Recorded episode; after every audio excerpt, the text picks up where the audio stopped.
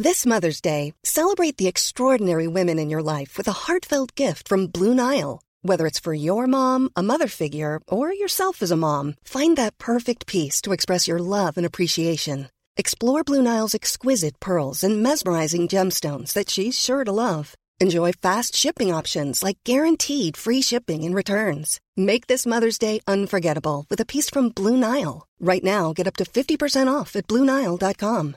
BlueNile.com. De toutes sortes, de grosses tensions encore aujourd'hui avec un immeuble. Nous sommes juste à côté de cet immeuble, un immeuble qui a été incendié avec euh, du gasoil. Alors c'était un immeuble inhabité puisque ce dernier est euh, en chantier, mais le feu s'est déclaré à deux reprises, dont euh, lors de la deuxième reprise de ce feu, eh bien, des journalistes se trouvaient à l'intérieur pour faire des images euh, aériennes. Ces journalistes qui se sont retrouvés bloqués sur le toit de cet immeuble euh, dans des fumées très épaisses. Alors les pompiers sont intervenus assez rapidement avec la grande échelle pour leur venir en aide. Nous ne savons pas si certains d'entre eux ont été blessés, mais tout est rentré dans l'ordre assez rapidement avec le déploiement très rapide des policiers. Le bilan ici à, à, Paris. Il fait état de 111 interpellations à 20h45, des interpellations euh, qui ont été effectuées par les forces de l'ordre après euh, de nombreuses charges hein, pour euh, venir à bout de ces euh, éléments radicaux euh, très nombreux sur cette place de la Bastille et qui voulaient en découdre. En témoigne cette stratégie à un moment donné où, où les forces de l'ordre ont été euh, piégées en quelque sorte. Un petit groupe de CRS s'est retrouvé bloqué dans une rue euh, adjacente à la place de la Nation et s'est retrouvé face à une horde d'éléments radicaux, plusieurs dizaines, peut-être même une centaine euh, d'éléments radicaux qui s'en sont pris à eux. Alors là aussi, rapidement, les forces de gendarmerie, cette fois-ci, leur sont euh, venues en aide.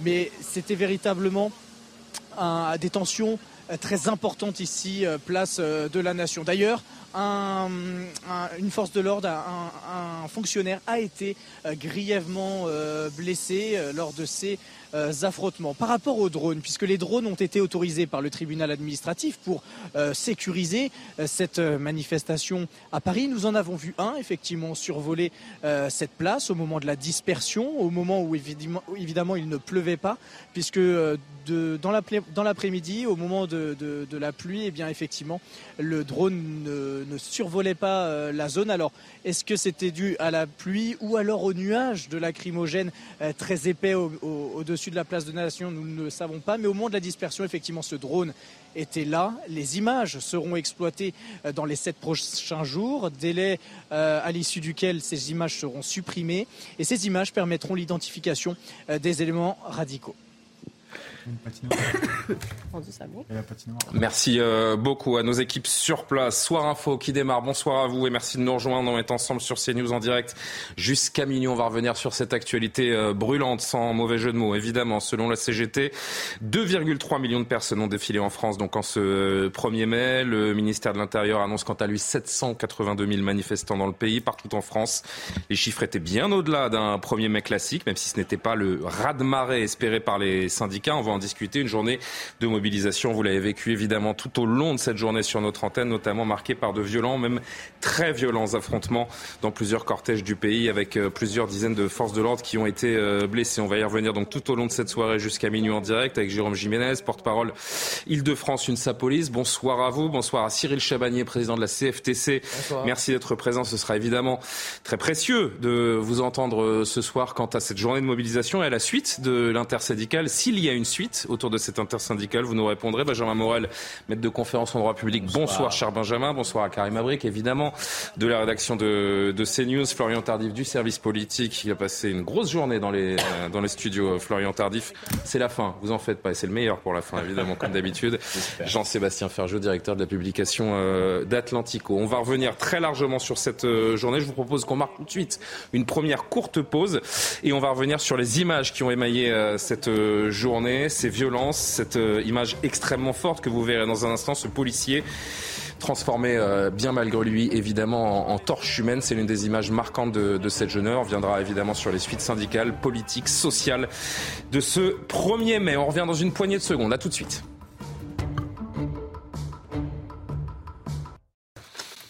Nous sommes de retour sur le plateau de Soir Info. Merci à vous si vous nous rejoignez en direct sur CNews. Cyril Chabanier, Jérôme Jiménez, Benjamin Morel, Jean-Sébastien Ferjou, Karim Abric, Florian Tardif m'accompagnent ce soir pour revenir sur les manifestations du 1er mai marquées cette année par la contestation concernant la réforme des retraites avec des tensions à Paris dès le début de l'après-midi liées à la présence de plusieurs milliers d'éléments radicaux, des scènes de violence que l'on euh, reverra si vous étiez avec nous aujourd'hui à Lyon, Nantes, Marseille, Toulouse, Montpellier, dans la capitale, des boutiques, des banques, des sociétés d'assurance, agences immobilière attaqué par les éléments radicaux euh, en nombre. Près de 300 interpellations à la fin de la journée. 108 membres des forces de l'ordre ont été euh, blessés. Vous venez d'en voir l'une des illustrations. L'un des euh, policiers a été visé par un cocktail Molotov aujourd'hui dans les rues de Paris. Il a même brièvement pris, pris feu.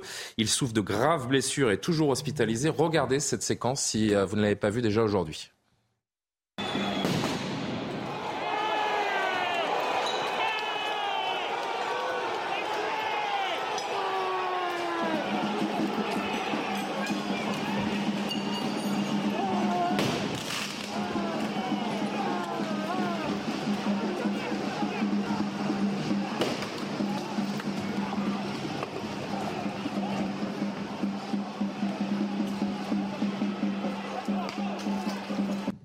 Cédric Jiménez, je rappelle que vous représentez une Sapolis, le syndicat euh, une sur ce plateau, des forces de l'ordre qui prennent feu sous le coup de cocktails Molotov. Nous en sommes là aujourd'hui. Niveau de violence rarement, euh, j'allais dire presque jamais observé auparavant dans une manifestation ici, en tout cas ces derniers mois. vous voulez préciser, donc pour votre enfant, c'est pas Cédric, c'est Jérôme. Pardon, pardon, pardon, Jérôme Jiménez. Je sais pas pourquoi je vous appelle Cédric Jiménez depuis. réalisateur. Ah oui, c'est un. Je, je vous présente mes excuses. Je vous présente mes excuses. Construction mentale. Euh, autant pour moi. Autant pour moi. Non, non, il n'y a aucun souci. Vous avez bien raison de le préciser. Euh, bien évidemment, nous, sa police, on reste un message de soutien total aux 108 policiers et gendarmes qui ont été blessés euh, lors de cette journée de manifestation. Euh, bien évidemment, ces images sont plus que choquantes, elles sont scandaleuses. C'est euh, c'est une catastrophe d'être à un niveau de violence, euh, mm. c'est extrême. Hein. Je ne sais pas si vous vous rendez compte un petit peu euh, des, des, conditions dans lesquelles les policiers et les gendarmes ont œuvré aujourd'hui. Mais oui, c'est historique. Le niveau de violence est historique aujourd'hui. Et ce qui est historique également, en tout cas relativement inédit, c'est que ces casseurs sont de plus en plus visibles et de plus en plus tôt parce que dès 14h30, 15h, je crois, de, de, mémoire, à peine une heure, donc après le départ du cortège, généralement, c'est de l'ordre des dispersions, sur les fins de manifestation, que ça commence à dégénérer. Ça a dégénéré dès le début, ça ne s'est jamais arrêté. En gros, de 15h à 21h, c'était de la violence, de la casse, de l'affrontement, sans discontinuer. Oui, alors que pourtant, on le sait, hein, que sur les départs de cortège, 13e euh, édition, donc on avait surtout des difficultés euh, sur les pré-cortèges, avec euh, des black box qui se forment rapidement. J'en parlais tout à l'heure avec votre invité, c'est vrai qu'il y a eu une petite difficulté, ça a peut-être du sens Rappelez-vous, en début d'après-midi, il a plu. Euh, la pluie, donc euh, les personnes se, sont, euh, sont, couvertes très facilement. on avait de nombreuses personnes qui étaient avec des parapluies, mais pas que, pas que voilà, des, des, bonnets et autres. Donc entre les manifestants qui, sont là pour les bonnes raisons et ceux qui sont là pour les mauvaises raisons, c'était difficile de peut-être d'identifier clairement des black blocs. toujours est-il que ben, c'est voilà, c'est apocalyptique hein, ces images de ce que l'on voit aujourd'hui. Au niveau de la violence, moi j'ai rarement vu ça et euh, c'est ce Vous avez eu des retours de certains de vos, collègues sur le terrain aujourd'hui? Oui, oui j'ai eu des retours et j'ai surtout en fait parce que là vous médiatisez ce, fait, mais on a de nombreux policiers qui ont été à terre avec des jets de projectiles. Euh, je, disais, hein, 108 forces de l'ordre blessées dans, Moi j'ai plusieurs images de policiers blessés au sol. On parle de fractures euh, sur les, membres postérieurs, inférieurs. Enfin, ça a été vraiment très très très violent aujourd'hui. Cyril Chabanier, on vous a volé encore une fois cette, euh, manifestation aujourd'hui. Je suis désolé de ne pas commencer avec les images du cortège, de ne pas commencer avec les revendications syndicales, de ne pas commencer en évoquant euh, la suite de l'intersyndicale. On n'a pas le choix. C'est inédit. C'est une violence rarement observée. Quel constat vous faites? Votre message ne, passe plus. Les syndicats n'ont plus la main sur ce qui se passe autour des manifestations. C'est une triste réalité. Mais les syndicats n'ont jamais eu la main sur ce qui se passe autour des manifestations. Mm. On ne peut contrôler que notre cortège. Je crois qu'on le contrôle plutôt bien, même très bien depuis euh, le, depuis le début de, euh, du mois de janvier et les premières manifestations. Après, ce qui se passe autour, malheureusement, nous, nous n'avons pas les moyens de pouvoir le contrôler. Et d'ailleurs, de plus en plus souvent aussi, les Black Blocs aujourd'hui attaquent les euh, cortèges de tête, donc le carré de tête où nous sommes euh, installés. Notamment le cordon de sécurité de la CGT qui est attaqué. Tout à fait. alors on se partage évidemment la sécurité du, carré de tête entre les organisations syndicales et, et, la police, depuis maintenant 3-4 manifestations, sont obligés de mettre un tampon entre le carré de tête et les manifestants radicaux pour également nous protéger, nous. Donc, qu'est-ce qui peut expliquer que ça dégénère forcément comme ça, selon vous? Et que ce soit de pire en pire, surtout je ne peux pas vraiment l'expliquer. Il, y a deux types de violences. On sent que la surdité du gouvernement, euh, pendant trois mois de manifestation, a créé une colère au, sein de nos concitoyens, mais c'est une colère qui ne se transforme pas en violence. C'est de l'énervement, c'est les euh, casserolades, euh, ce sont des cris, ce sont voilà. et puis à côté de ça, on a des personnes qui ne viennent absolument pas pour revendiquer, absolument pas pour combattre la réforme des retraites ou toute autre action, viennent uniquement pour euh, casser du flic, excusez-moi de l'expression, pour détériorer. On avait aujourd'hui énormément de black blocs étrangers, euh, des Italiens, des Allemands, des, euh, des, Anglais qui sont, je veux dire, vous prenez qui sont organisés, qui sont organisés, qui prennent l'avion, qui prennent le train, qui prennent la voiture pour faire des centaines de kilomètres pour juste venir potentiellement tuer un flic ou casser des professionnels de la casse, ce qui est quand même juste juste incroyable. Et ce qu'on a observé aujourd'hui, ce que j'ai observé, parce qu'en plus j'avais un duplex à la télévision et j'ai dû sortir du carré tête pour euh, me mettre 200 ou 300 mètres en amont euh, pour faire ce duplex, c'était impressionnant. C'est-à-dire qu'il y avait le cortège avec euh, les manifestants pacifiques et sur les deux trottoirs, c'était couvert de euh, radicaux, de personnes black bloc, ah. directement d'ailleurs habillés en black bloc, parce que comme on en parlait tout à l'heure avec euh, mon collègue se de, même plus de l'UNSA, mais comme il pleuvait euh, fortement, il y a eu une énorme pluie à 2h15, du coup tout le monde a mis la capuche, a mis donc ils étaient même plus cachés, et on voyait que du noir, vous aviez le cortège sur, la, sur le boulevard central, mmh. et sur les deux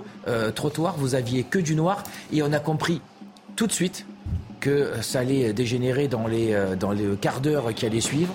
Et dès 2h20, moi, pendant que je faisais euh, l'interview, euh, j'ai reçu euh, ce qu'on appelle une bombe artisanale qui était à quelques mètres. Je peux vous dire que c'est hyper impressionnant, rien que la détonation. Je crois que j'ai fait un saut de cabri comme j'ai jamais fait de ma vie. c'est juste, c'est juste dingue. on frôle le drame à, chaque instant. Et on frôle le drame. Et puis là, quand même, on a, on a quand même passé un cap. On a eu cocktail Molotov avec donc euh, le policier qui se transforme euh, en flamme. On a eu de l'essence déversée près euh, de logements, d'une pharmacie.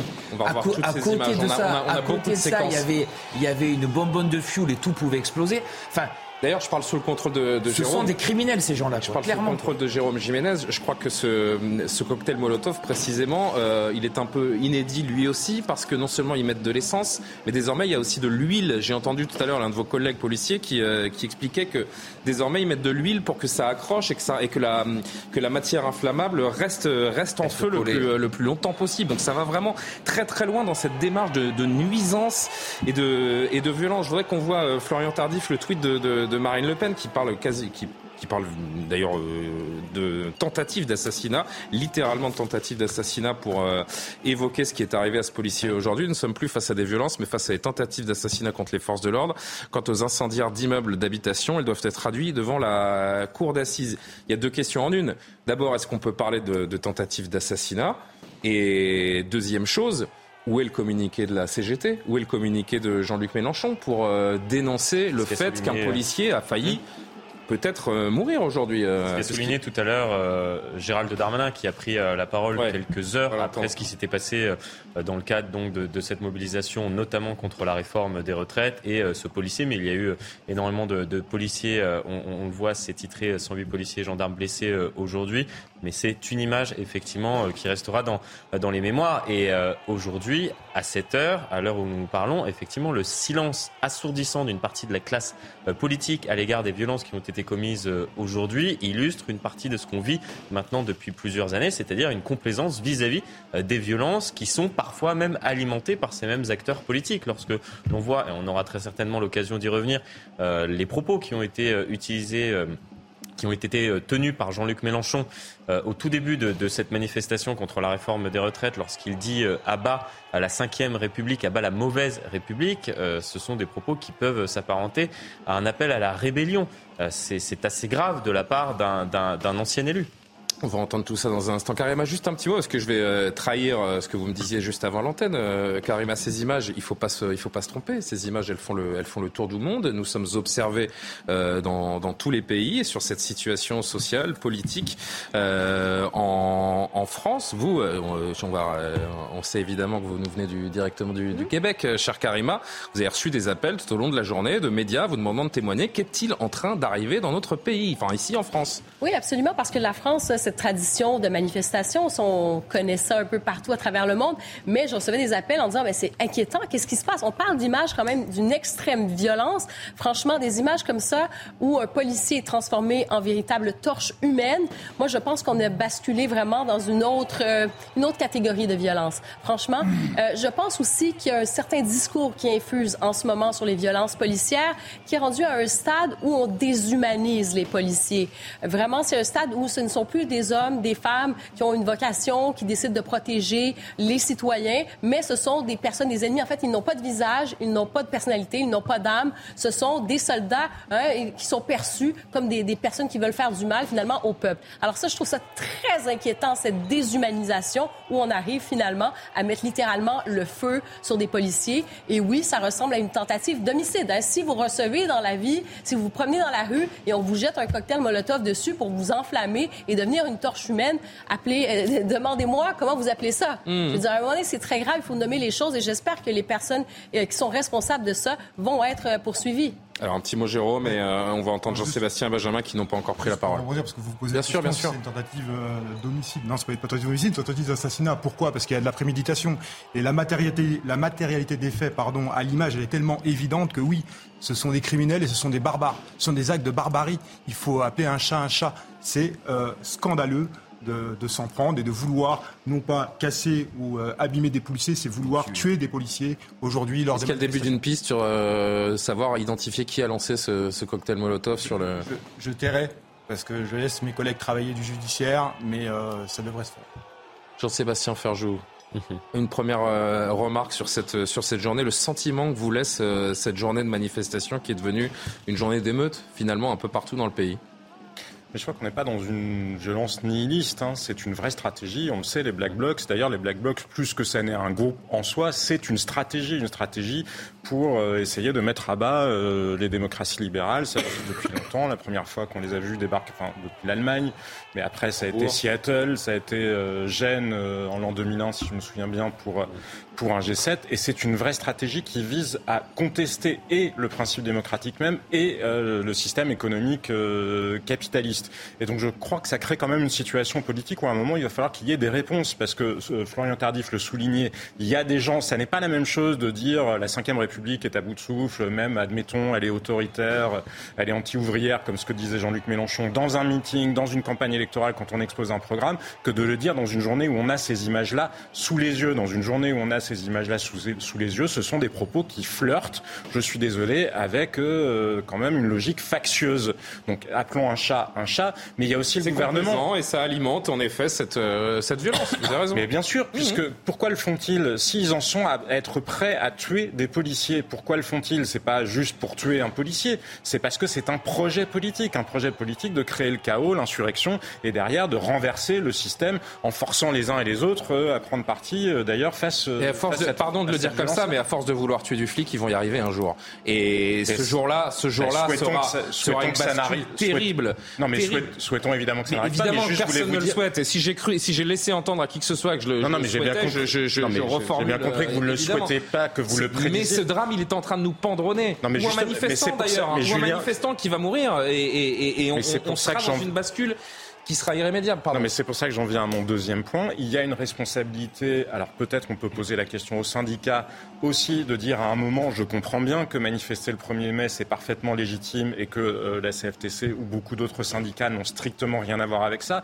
Mais on voit bien que la continuité, la loi, elle a été votée, elle a été en tout cas adoptée. Donc on est derrière. À un moment, faut en tirer des conclusions. Mais la question se pose pour le gouvernement aussi, parce que de deux choses l'une, quand on voit, est-ce que vous décriviez autant de black blocs réunis, alors c'est soit on est beaucoup plus ferme dans la manière de gérer les, black blocs, soit si on ne se donne pas les moyens politiques de gérer les black blocs, bah, peut-être qu'il faut se dire qu'il ne faut pas créer la situation politique non plus avec euh, la tentation que ça se passe. Et cette question-là, elle est pendante au nez du président de la République. Et elle va nous euh, tenir en haleine tout au long de cette soirée parce qu'elle est, parce qu'elle est en effet fondamentale. On va revenir sur ces images, sur toutes les séquences de, de la journée, les réactions politiques. Vous entendrez euh, notamment Jean-Luc Mélenchon. Met-il de l'huile sur le feu?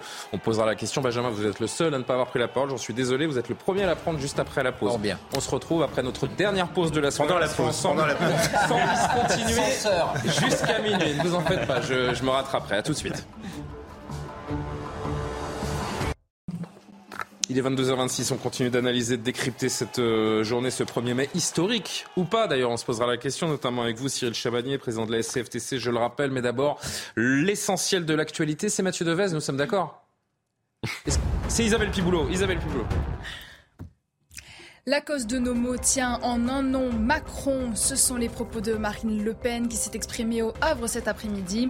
Un discours devant 1500 militants. La députée du Rassemblement national a pointé le rejet de la personne du chef de l'État et le rejet de son projet autour de la réforme des retraites.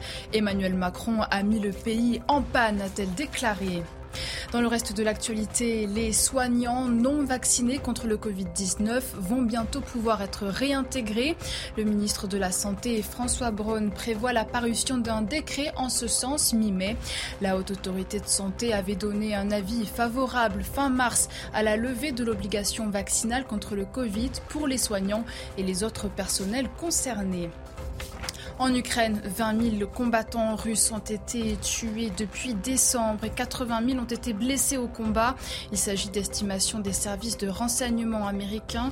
Selon eux, la moitié des morts appartiennent au groupe militaire Wagner et étaient pour la plupart d'anciens prisonniers sans entraînement ni commandement militaire suffisant.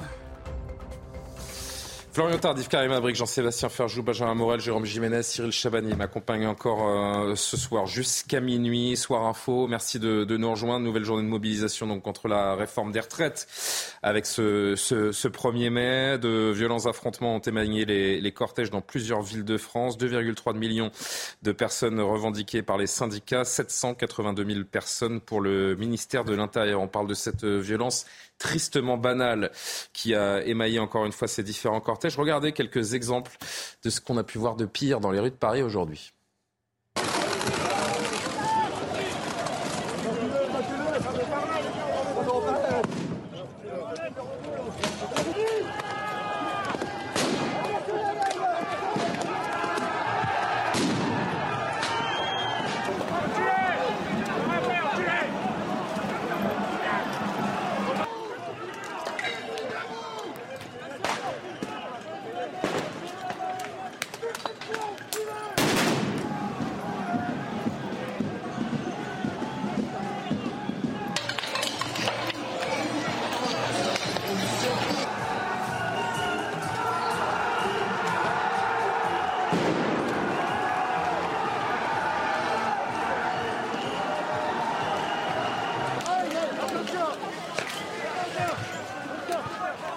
Benjamin Morel, on continue de voir ces, euh, ces, images, encore une fois, qui nous font, euh, pour beaucoup en tout cas, froid dans le dos. On, dit parfois que la, la, façon dont une manifestation se passe reflète un petit peu euh, l'air du temps dans une société.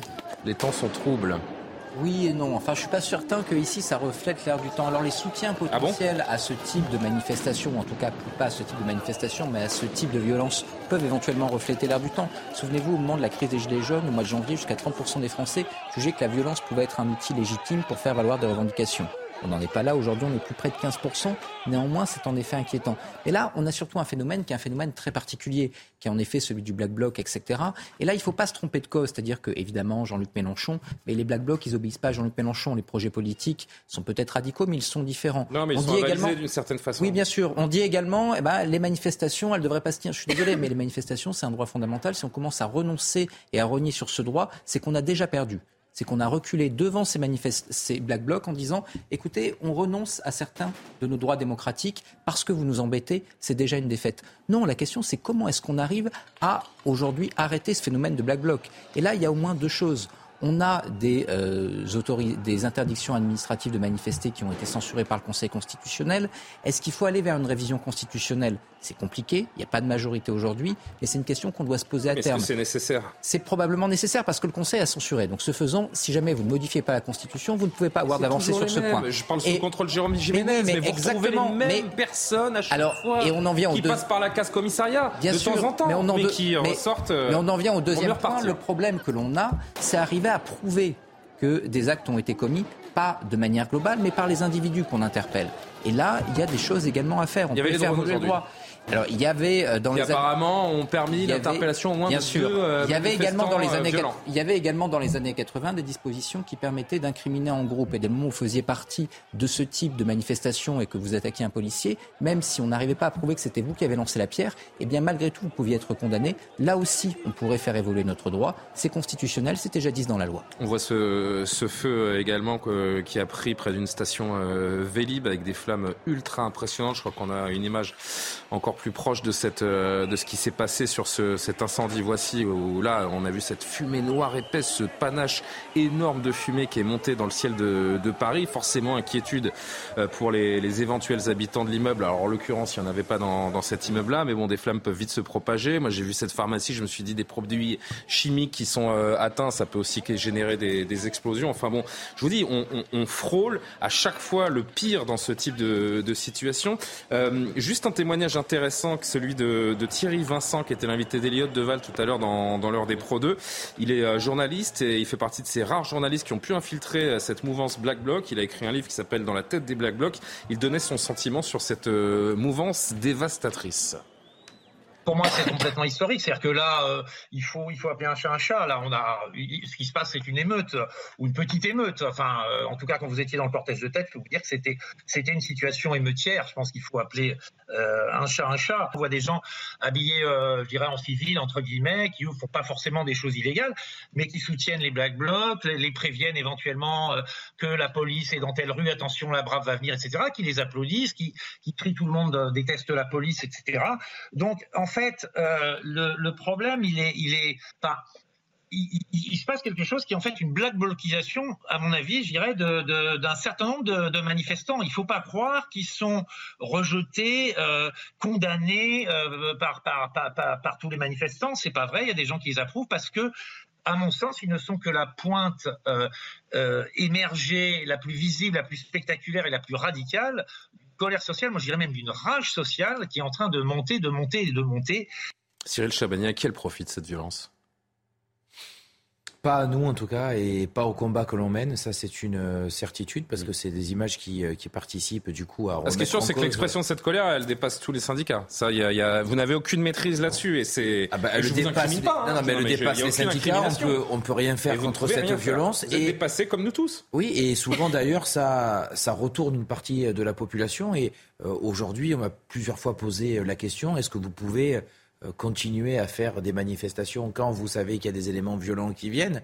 Et vous l'avez très bien dit euh, tout à l'heure, si, si, on commence à renoncer à un droit qui est constitutionnel, ça veut dire qu'on a perdu face, face à ces personnes. Donc il faut aujourd'hui euh, enfin avoir un gouvernement, avoir Est-ce qu'on doit tourner la des tête mesures à cette rage fortes par rapport à ça? Est-ce qu'on doit tourner nécessairement la tête à cette rage qui monte ou essayer de, de, de, de l'expliquer, d'en connaître euh, les causes Qu'est-ce qu'il y a, Jean-Sébastien? Non, mais là, c'est pas, là, c'est quand même pas une rage qui monte. Là, ce sont des personnes qui décident. Enfin, je veux dire, c'est leur métier d'être des criminels pour euh, dans les manifestations. Donc, euh, c'est indépendant de la colère, de la rage qui monte, parfois même de la détestation qu'il peut y avoir envers l'exécutif suite à ce qui s'est passé sur les retraites de 49.3. Mais là, c'est pas la rage et la détestation.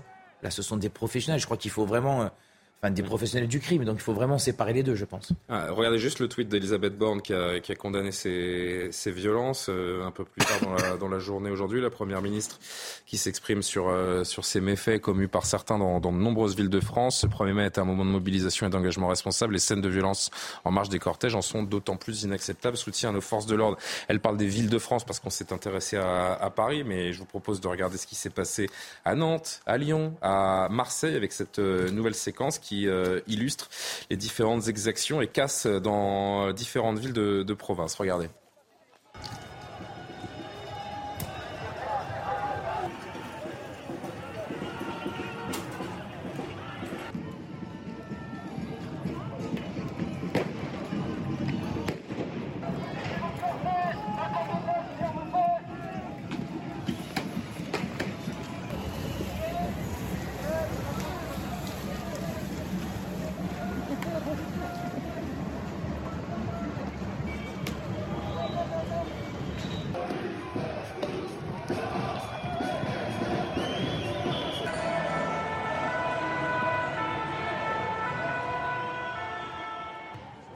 On vient de voir cette succursale de la préfecture de, Nantes, les rues de, Lyon. On va en venir à Marseille dans un instant. On va voir un, grand hôtel de luxe qui a été complètement euh, saccagé. Jérôme Jiménez, on a des profils de, de ces casseurs.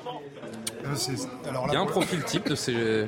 Non, malheureusement, il n'y a, pas de profil type. Euh, nous, ce qu'on a constaté, c'est bon, déjà sur les manifestations, bien souvent, oui, on a affaire à des ultras, donc ça qu'on le connaît et qui sont déjà connus pour, pour ces faits pour des faits délictueux. En revanche, lors de rassemblements sauvages, on avait eu cette difficulté, notamment dans les rues parisiennes, d'avoir de nouveaux profils, des personnes inconnues des services de police et qui étaient plutôt jeunes. Donc, c'est assez complexe puisque aujourd'hui on peut avoir deux à trois profils différents de personnes qui commettent des exactions lors de manifestations ou euh, post-manifestation. Donc c'est assez, assez complexe pour les forces de l'ordre. Et aujourd'hui des étrangers qui sont venus. Euh, Exactement, et en plus on a des, étrangers qui sont venus se mêler. Je voulais juste en profiter aussi pour euh, rappeler une chose. nous on attend bien évidemment, et sans faire de politique, on attend des réactions fortes des politiques qu'il faut condamner avec avec euh, force hein, ces, ces, actes de barbarie qui sont commis contre les forces de l'ordre. C'est scandaleux euh, de ne pas prendre position, puisque la sécurité, c'est l'affaire de tous. et quand j'entends... Hein, mais M. Mélenchon, il prend position. Mais quand j'entends des... Mais pas pour vous. Quand j'entends un... quand j'entends un responsable politique de la, France Insoumise, il y a, quelques, quelques heures, hein, qui, qui dit encore haut et fort que des personnes sont placées en garde à vue illégitimement en France, mais c'est scandaleux de dire ça. Alors, je crois que je vous fais allusion à M. Porte, euh, le député, euh, le député Porte, qui a, qui a tweeté. On va, on lire le tweet. D'abord, écouter Jean-Luc Mélenchon, donc cet après-midi, dans son discours Place de la République, et euh, on va évoquer ces fameuses, déclarations politiques qui, qui parfois semblent plutôt mettre le feu aux poudres qu'autre chose. Aujourd'hui, vous pouvez finir à n'importe quelle heure en garde à vue sans raison. Aujourd'hui, vous pouvez finir à n'importe quelle heure gazé ou bien éborgné, etc., etc. Le caractère autoritaire du régime qui tient à la nature autoritaire que contient le libéralisme, car les libéraux sont persuadés qu'il n'y a pas d'autre solution que les leurs, tant et si bien que tous les autres sont des fous ou des dangereux. Voilà comment et pourquoi ils nous caricaturent tout le temps comme ils le font je vous parlais de Thomas Porte qui a tweeté dans la foulée du euh, patron de la France Insoumise, le député de la France Insoumise Thomas Porte, ancien cheminot, une heure de cortège pacifique. Donc il tweet euh, à 16h19, donc deux heures après le départ. Euh, la police coupe la manifestation en deux, la Bravem omniprésente avec toujours le visage caché, alors que c'est interdit stratégie du chaos organisée par Gérald Darmanin et Laurent Nunez, 1er mai 2023. Vous allez réagir, Jérôme Jiménez, écoutez juste votre ministre de tutelle qui est l'un des seuls à prendre la défense des forces de l'ordre aujourd'hui. Dans certaines villes, à Paris, à Lyon, à Nantes, à Angers. Il y a eu euh, des euh, événements graves et je voudrais ici euh, avoir d'abord une pensée pour les 108 policiers et gendarmes qui sont actuellement blessés, dont une vingtaine à Paris, un grièvement, un homme de la compagnie d'intervention qui a été euh, qui a été brûlé dans cette image que l'on voit un cocktail Molotov qui est jeté euh, sur lui. Je veux d'abord euh, condamner évidemment le plus fermement possible ces violences contre les forces de l'ordre. 108 gendarmes et policiers blessés un 1er mai, c'est extrêmement rare et je souhaiterais que tous ceux qui interviennent dans le débat public puissent en premier lieu condamner ces violences contre les policiers et les gendarmes. Malheureusement, j'ai peu entendu ça depuis le début de l'après-midi et je veux dire qu'il n'est absolument pas normal en République que des policiers, que des gendarmes, que des sapeurs-pompiers se fassent prendre à partie, se fassent jeter des cocktails Molotov ou, ou des pavés. Deux façons de voir l'action des forces de l'ordre, Jérôme Jiménez. Oui, non, mais je pense qu'il n'y a pas. Il est temps, oui, de condamner ces violences et que ce soit à tout bord politique. Hein, si on veut retrouver une stabilité ou un semblant. Oui, tout à l'heure. Euh, Les mots des insoumis, ils font mal à la police? Ils font mal et j'ai pas envie de. Enfin, je, veux revenir sur cet épisode de, de, placement en garde à vue où on voudrait faire croire qu'aujourd'hui des policiers en France placent gratuitement des personnes en garde à vue. Mais quelle honte de dire ça. Hein. Je vous rappelle que quand on interpelle quelqu'un, il n'est pas systématiquement placé en garde à vue, qu'il y a bien évidemment un avis qui est fait au procureur de la République qui lui est indépendant, et c'est le procureur qui décide ou non de placer l'individu en garde à vue en fonction des éléments qu'il y a au dossier. Donc arrêtons de dire n'importe quoi. Il sauve sur les braises, euh, Jean-Luc Mélenchon, Jean-Sébastien? Oui, parce que le dit de manière, c'est comme quand il dit la police tue, il le dit comme un bloc, comme si c'était une espèce de réalité euh, monolithique. On peut poser des questions, on peut poser des questions sur, peut-être, on l'a vu dans un certain nombre de cas, il y a pu avoir des questions qui s'étaient posées. Après, peut-être que c'était lié à des impératifs liés à l'ordre ou au maintien de l'ordre à un instant T. Mais moi, ça ne me choque pas. Mais contrairement à ce qu'il dit lui, précisément, les libéraux, qu'est-ce qu'ils font? Ils défendent les libertés publiques. Je ne crois pas que les régimes dont s'inspire Jean-Luc Mélenchon se préoccupent beaucoup des libertés publiques, ni au Venezuela, ni à Cuba, ni en Équateur, quand euh, c'était ses amis qui était au pouvoir. Donc tout ça est parfaitement grotesque parce qu'il entretient cette logique. Quand il dit que ce régime-là est autoritaire, ce régime-là n'est pas autoritaire. On peut contester la ligne politique d'Emmanuel Macron, on peut contester le déni dans lequel il se trouve par rapport à la volonté d'une majorité de Français, mais ça n'en fait pas pour autant un régime autoritaire. Et encore une fois, il pourrait poser des questions, demander même pourquoi pas une commission d'enquête parlementaire s'il le souhaite sur la manière dont sont gérées les interpellations et les gardes à vue. Poser des questions, c'est légitime. Mais lui, il ne pose pas la question. Il, a pas le il répond. De cette Jean-Luc Mélenchon. Alors je vais rajouter une petite, euh, un petit pavé dans la mare, mais les experts de l'ONU aujourd'hui demandent à la France de revoir sa politique de, de maintien de Poser des questions, c'est légitime. Oui, mais vu de loin, c'est toujours. Euh, ah bah poser des questions, c'est légitime. Le sujet n'est pas de poser la question. Ça, c'est normal dans une démocratie et dans un État de droit. Peut-être y a-t-il eu parfois des procédures qui n'étaient pas, et d'ailleurs, euh, elles ont été, euh, même régulièrement, elles sont annulées. Après, pris dans l'autre sens, regardez, quand vous avez un syndicat, le syndicat de la magistrature, qui considère que par nature, de toute façon, toute interpellation ou toute garde à vue est illégitime parce qu'elle serait de nature politique, alors que c'est prévu dans le code pénal. Mais ils ont qu'à se faire élire si ces gens-là ont une majorité à l'Assemblée nationale, mais qu'ils fassent voter et réécrire le code pénal pour que un certain nombre de délits comme l'attroupement, euh, enfin, ou la participation euh, en, en, attroupement armé, par exemple, soient changés. Mais ça existe dans le code pénal. Quelle légitimité ont-ils face aux Français pour décider qu'ils ne souhaitent pas appliquer la loi? Qu'est-ce qu'on reproche, reproche, aux forces de l'ordre de, de, de, lancer des gaz lacrymogènes? Mais qu'est-ce qu'il faudrait qu'ils fasse, qu'il euh, capitule, qu'il euh, reste euh, stoïque Mais il y a face des pluies de, projectiles, oui. Il y a quelque chose qui s'est passé dans le cadre des, manifestations aujourd'hui qui est assez intéressant, c'est qu'un sénateur est allé aux côtés des forces de l'ordre. C'est-à-dire que, effectivement, Jérôme Durin, pour ne pas le noter, sénateur socialiste, qui a passé la journée quasiment aux côtés des, des forces de l'ordre et notamment de la Brave.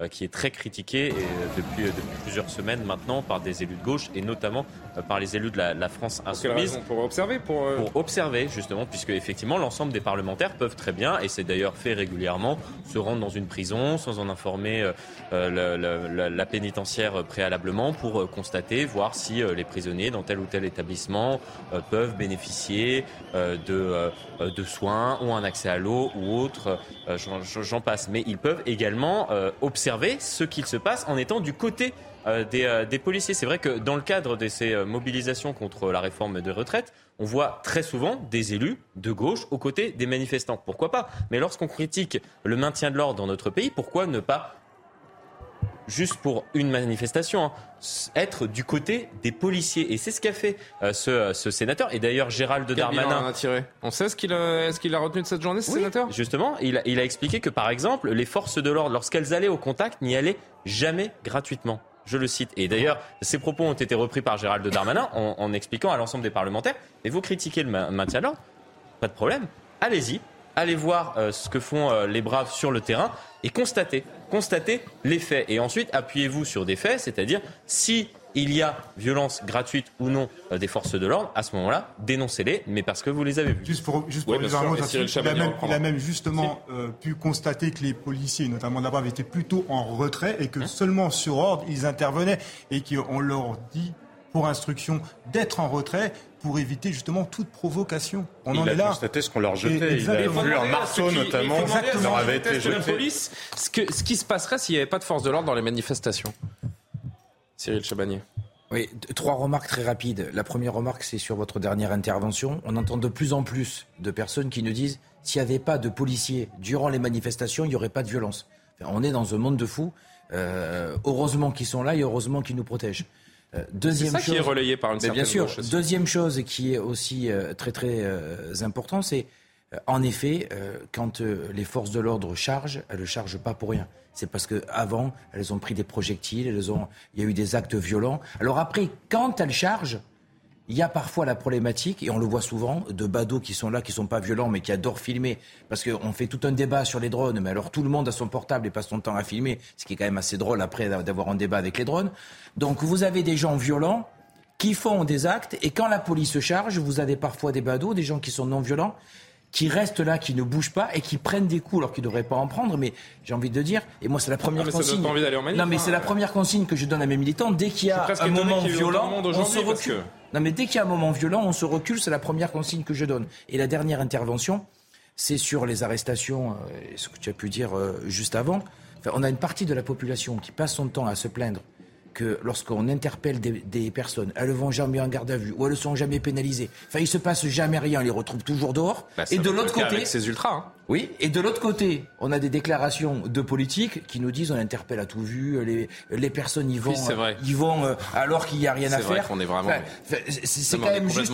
Au bout de moment, c'est ou l'un ou c'est l'autre, mais ça peut pas être les deux. Quoi. Ça peut pas être les deux en même temps. Quoi. Jérôme Jiménez sur toutes les interpellations, je crois donc on est à près de 300, euh, oui, près de 300 interpellations, 292 sur le, sur le fois, Il y a eu 9 condamnations. Ce sera intéressant de voir combien seront jugés, combien seront déférés. Déjà sur les 90 interpellations, comme je vous disais tout à l'heure, combien seront placés en garde à vue? Parce que qui dit interpellation dit pas placé en garde garde systématique. Et après, bien évidemment, et après, ce qui est intéressant, c'est d'aller regarder quel, quel, quel, est le nombre de personnes qui passeront en comparution immédiate ou autre. Parce qu'après, c'est pareil, il ne faut pas s'intéresser qu'en comparution immédiate, puisque euh, la phase de jugement ou autre, il y a des, parfois des enquêtes qui sont en poursuite, en, en, enquête préliminaire. Enfin, c'est assez complexe. Il n'y a pas que la comparution oui, immédiate. l'infraction, quand vous êtes dans des groupes comme ça. Euh, un chiffre clé quand même 400 interpellations à la dernière manifestation, 9 condamnations.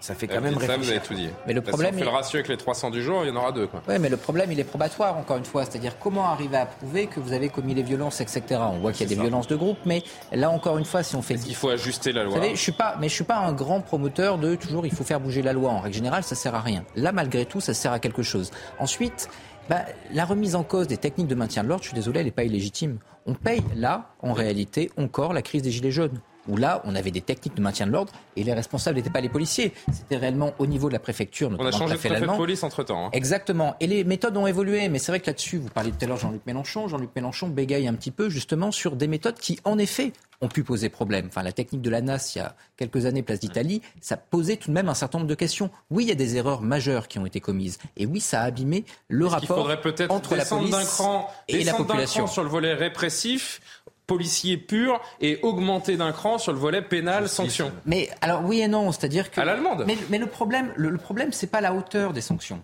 Souvent, quand on veut régler un problème en matière pénale, qu'est-ce qu'on dit? On dit ben, on va augmenter l'échelle des sanctions, mais c'est pas le problème parce qu'en réalité, bah, je pense que si vous êtes si vous êtes sûr de prendre 20 ans de prison, justement, justement, justement, justement, justement, c'est l'exécution de la peine. C'est vieux comme Beccaria, c'est-à-dire que l'important, c'est pas la hauteur de la sanction, c'est pas d'être. C'est la certitude. C'est la certitude. Si jamais vous êtes sûr d'être puni, à ce moment-là, oui, il y a un effet dissuasif. Si vous avez, comme vous l'avez donné, une chance sur 100 d'être éventuellement condamné, même si on vous promet euh, une éternité de prison, eh bien peut-être serez-vous tenté de commettre le crime ou le délit. Donc là, réellement, il y a aujourd'hui la nécessité probatoire. Cette nécessité probatoire, elle implique une évolution de la loi pour qu'on arrive à prouver plus facilement qu'il peut y avoir une sanction. On est avec des, manifestants, d'ailleurs, je les appellerai pas manifestants parce que c'est les mettre dans le même sac que, euh, que ceux qui ont vraiment manifesté euh, aujourd'hui, les casseurs, les violents, les délinquants. Euh, les professionnels du désordre. Ils veulent tout emporter avec eux. Oui, tout à fait, mais on, peut même parler de, professionnels du désordre, puisque mm. euh, pour avoir euh, échangé avec euh, le ministre de l'Intérieur lui-même, il nous expliquait que les forces de l'ordre étaient à présent obligées de démanteler des camps d'entraînement de casseurs. C'est-à-dire qu'il y a dans notre pays deux camps, par exemple, assez récemment, qui ont été démantelés, où des casseurs, des généraux ça forme de nouveau, je ne voudrais pas, ah bon ne donnerai pas bah, précisément les, euh, euh, les, les, lieux où ils ont pu être euh, démantelés, mais c'est-à-dire ce sont des camps où il y a des, des généraux, donc des professionnels de l'ordre, qui, si vous le voulez, vous entraînent euh, juste avant d'importantes manifestations comme la, la, la manifestation. C'est par exemple qu'on a vu la, la, formation tortue, c'est-à-dire qu'on remonte même à ce qui se passait lors de, lors de, de, de, de la Rome antique. C'est-à-dire qu'ils sont entraînés.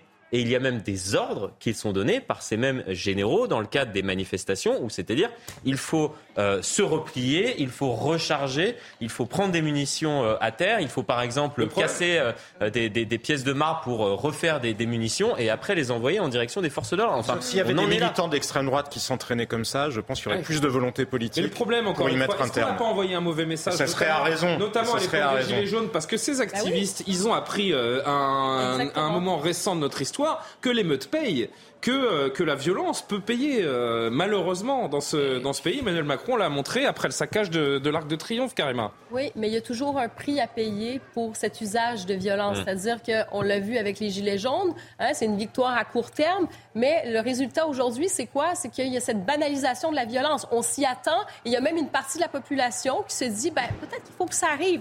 Il y a une certaine part, on, on parlait des manifestants qui, bon, oui, sont pacifiques, tout ça, mais il y en a quand même une partie qui sont entre guillemets, complices, hein, qui vont, euh, par exemple, donner des informations à des casseurs en disant, bon, la police euh, arrive et de tel côté ou quoi que ce soit. Donc, il ne faut pas négliger aussi une sorte de radicalisation un peu implicite Mhm. d'une partie des manifestants qui sont complaisants envers cette violence.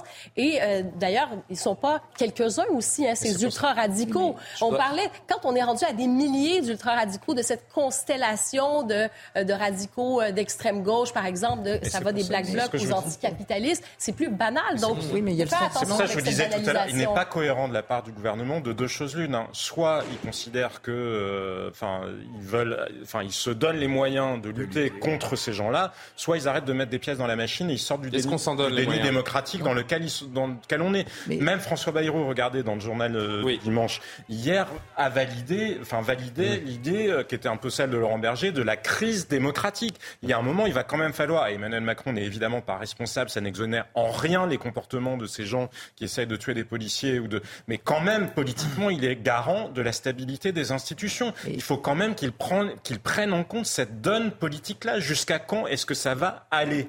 Mais, mais le problème aussi, c'est qu'on on se gargarise à chaque fois de résister face au mouvement social. Vous savez, un Premier ministre qui est un ministre, un Premier ministre droit dans ses bottes, on dit Ah, il a tenu. C'est bien, mais quand on négocie pas avec les syndicats, Oui, c'est pas moment, qui gouverne, eh bien, euh. oui, mais on fragilise comme ça la démocratie sociale. En revanche, regardez les trois mouvements qui ont obtenu quelque chose ces dernières années. Notre-Dame-des-Landes, de la violence. Les Gilets jaunes, de la violence. Les manifs en Corse, il y a un an, pour, en l'honneur d'Ivan Colonna, de la violence également. Donc s'il n'y a que la violence qui paye, eh bien évidemment, au bout d'un moment, Et vous avez une partie de la population qui considère qu'en effet, c'est payant. Là, il y a un vrai, vrai danger. Il faut reprendre le dialogue social. Il faut arrêter de céder à la violence. Je voudrais juste ouvrir. Alors, allez-y, Karima, pardon. Et je vais ouvrir une parenthèse sur ce qui est les actions d'extinction rébellion également aujourd'hui qui ont eu lieu euh, à la Fondation Louis Vuitton et devant le ministère de la Justice. On verra les images dans un instant. Karima, pardon. Non, mais pour rajouter, à ce que vous disiez, euh, M. Morel, c'est donc ce- cet ajout de violence et de violence, et une fois euh, à chaque événement, comme ça, on rajoute cette fameuse violence.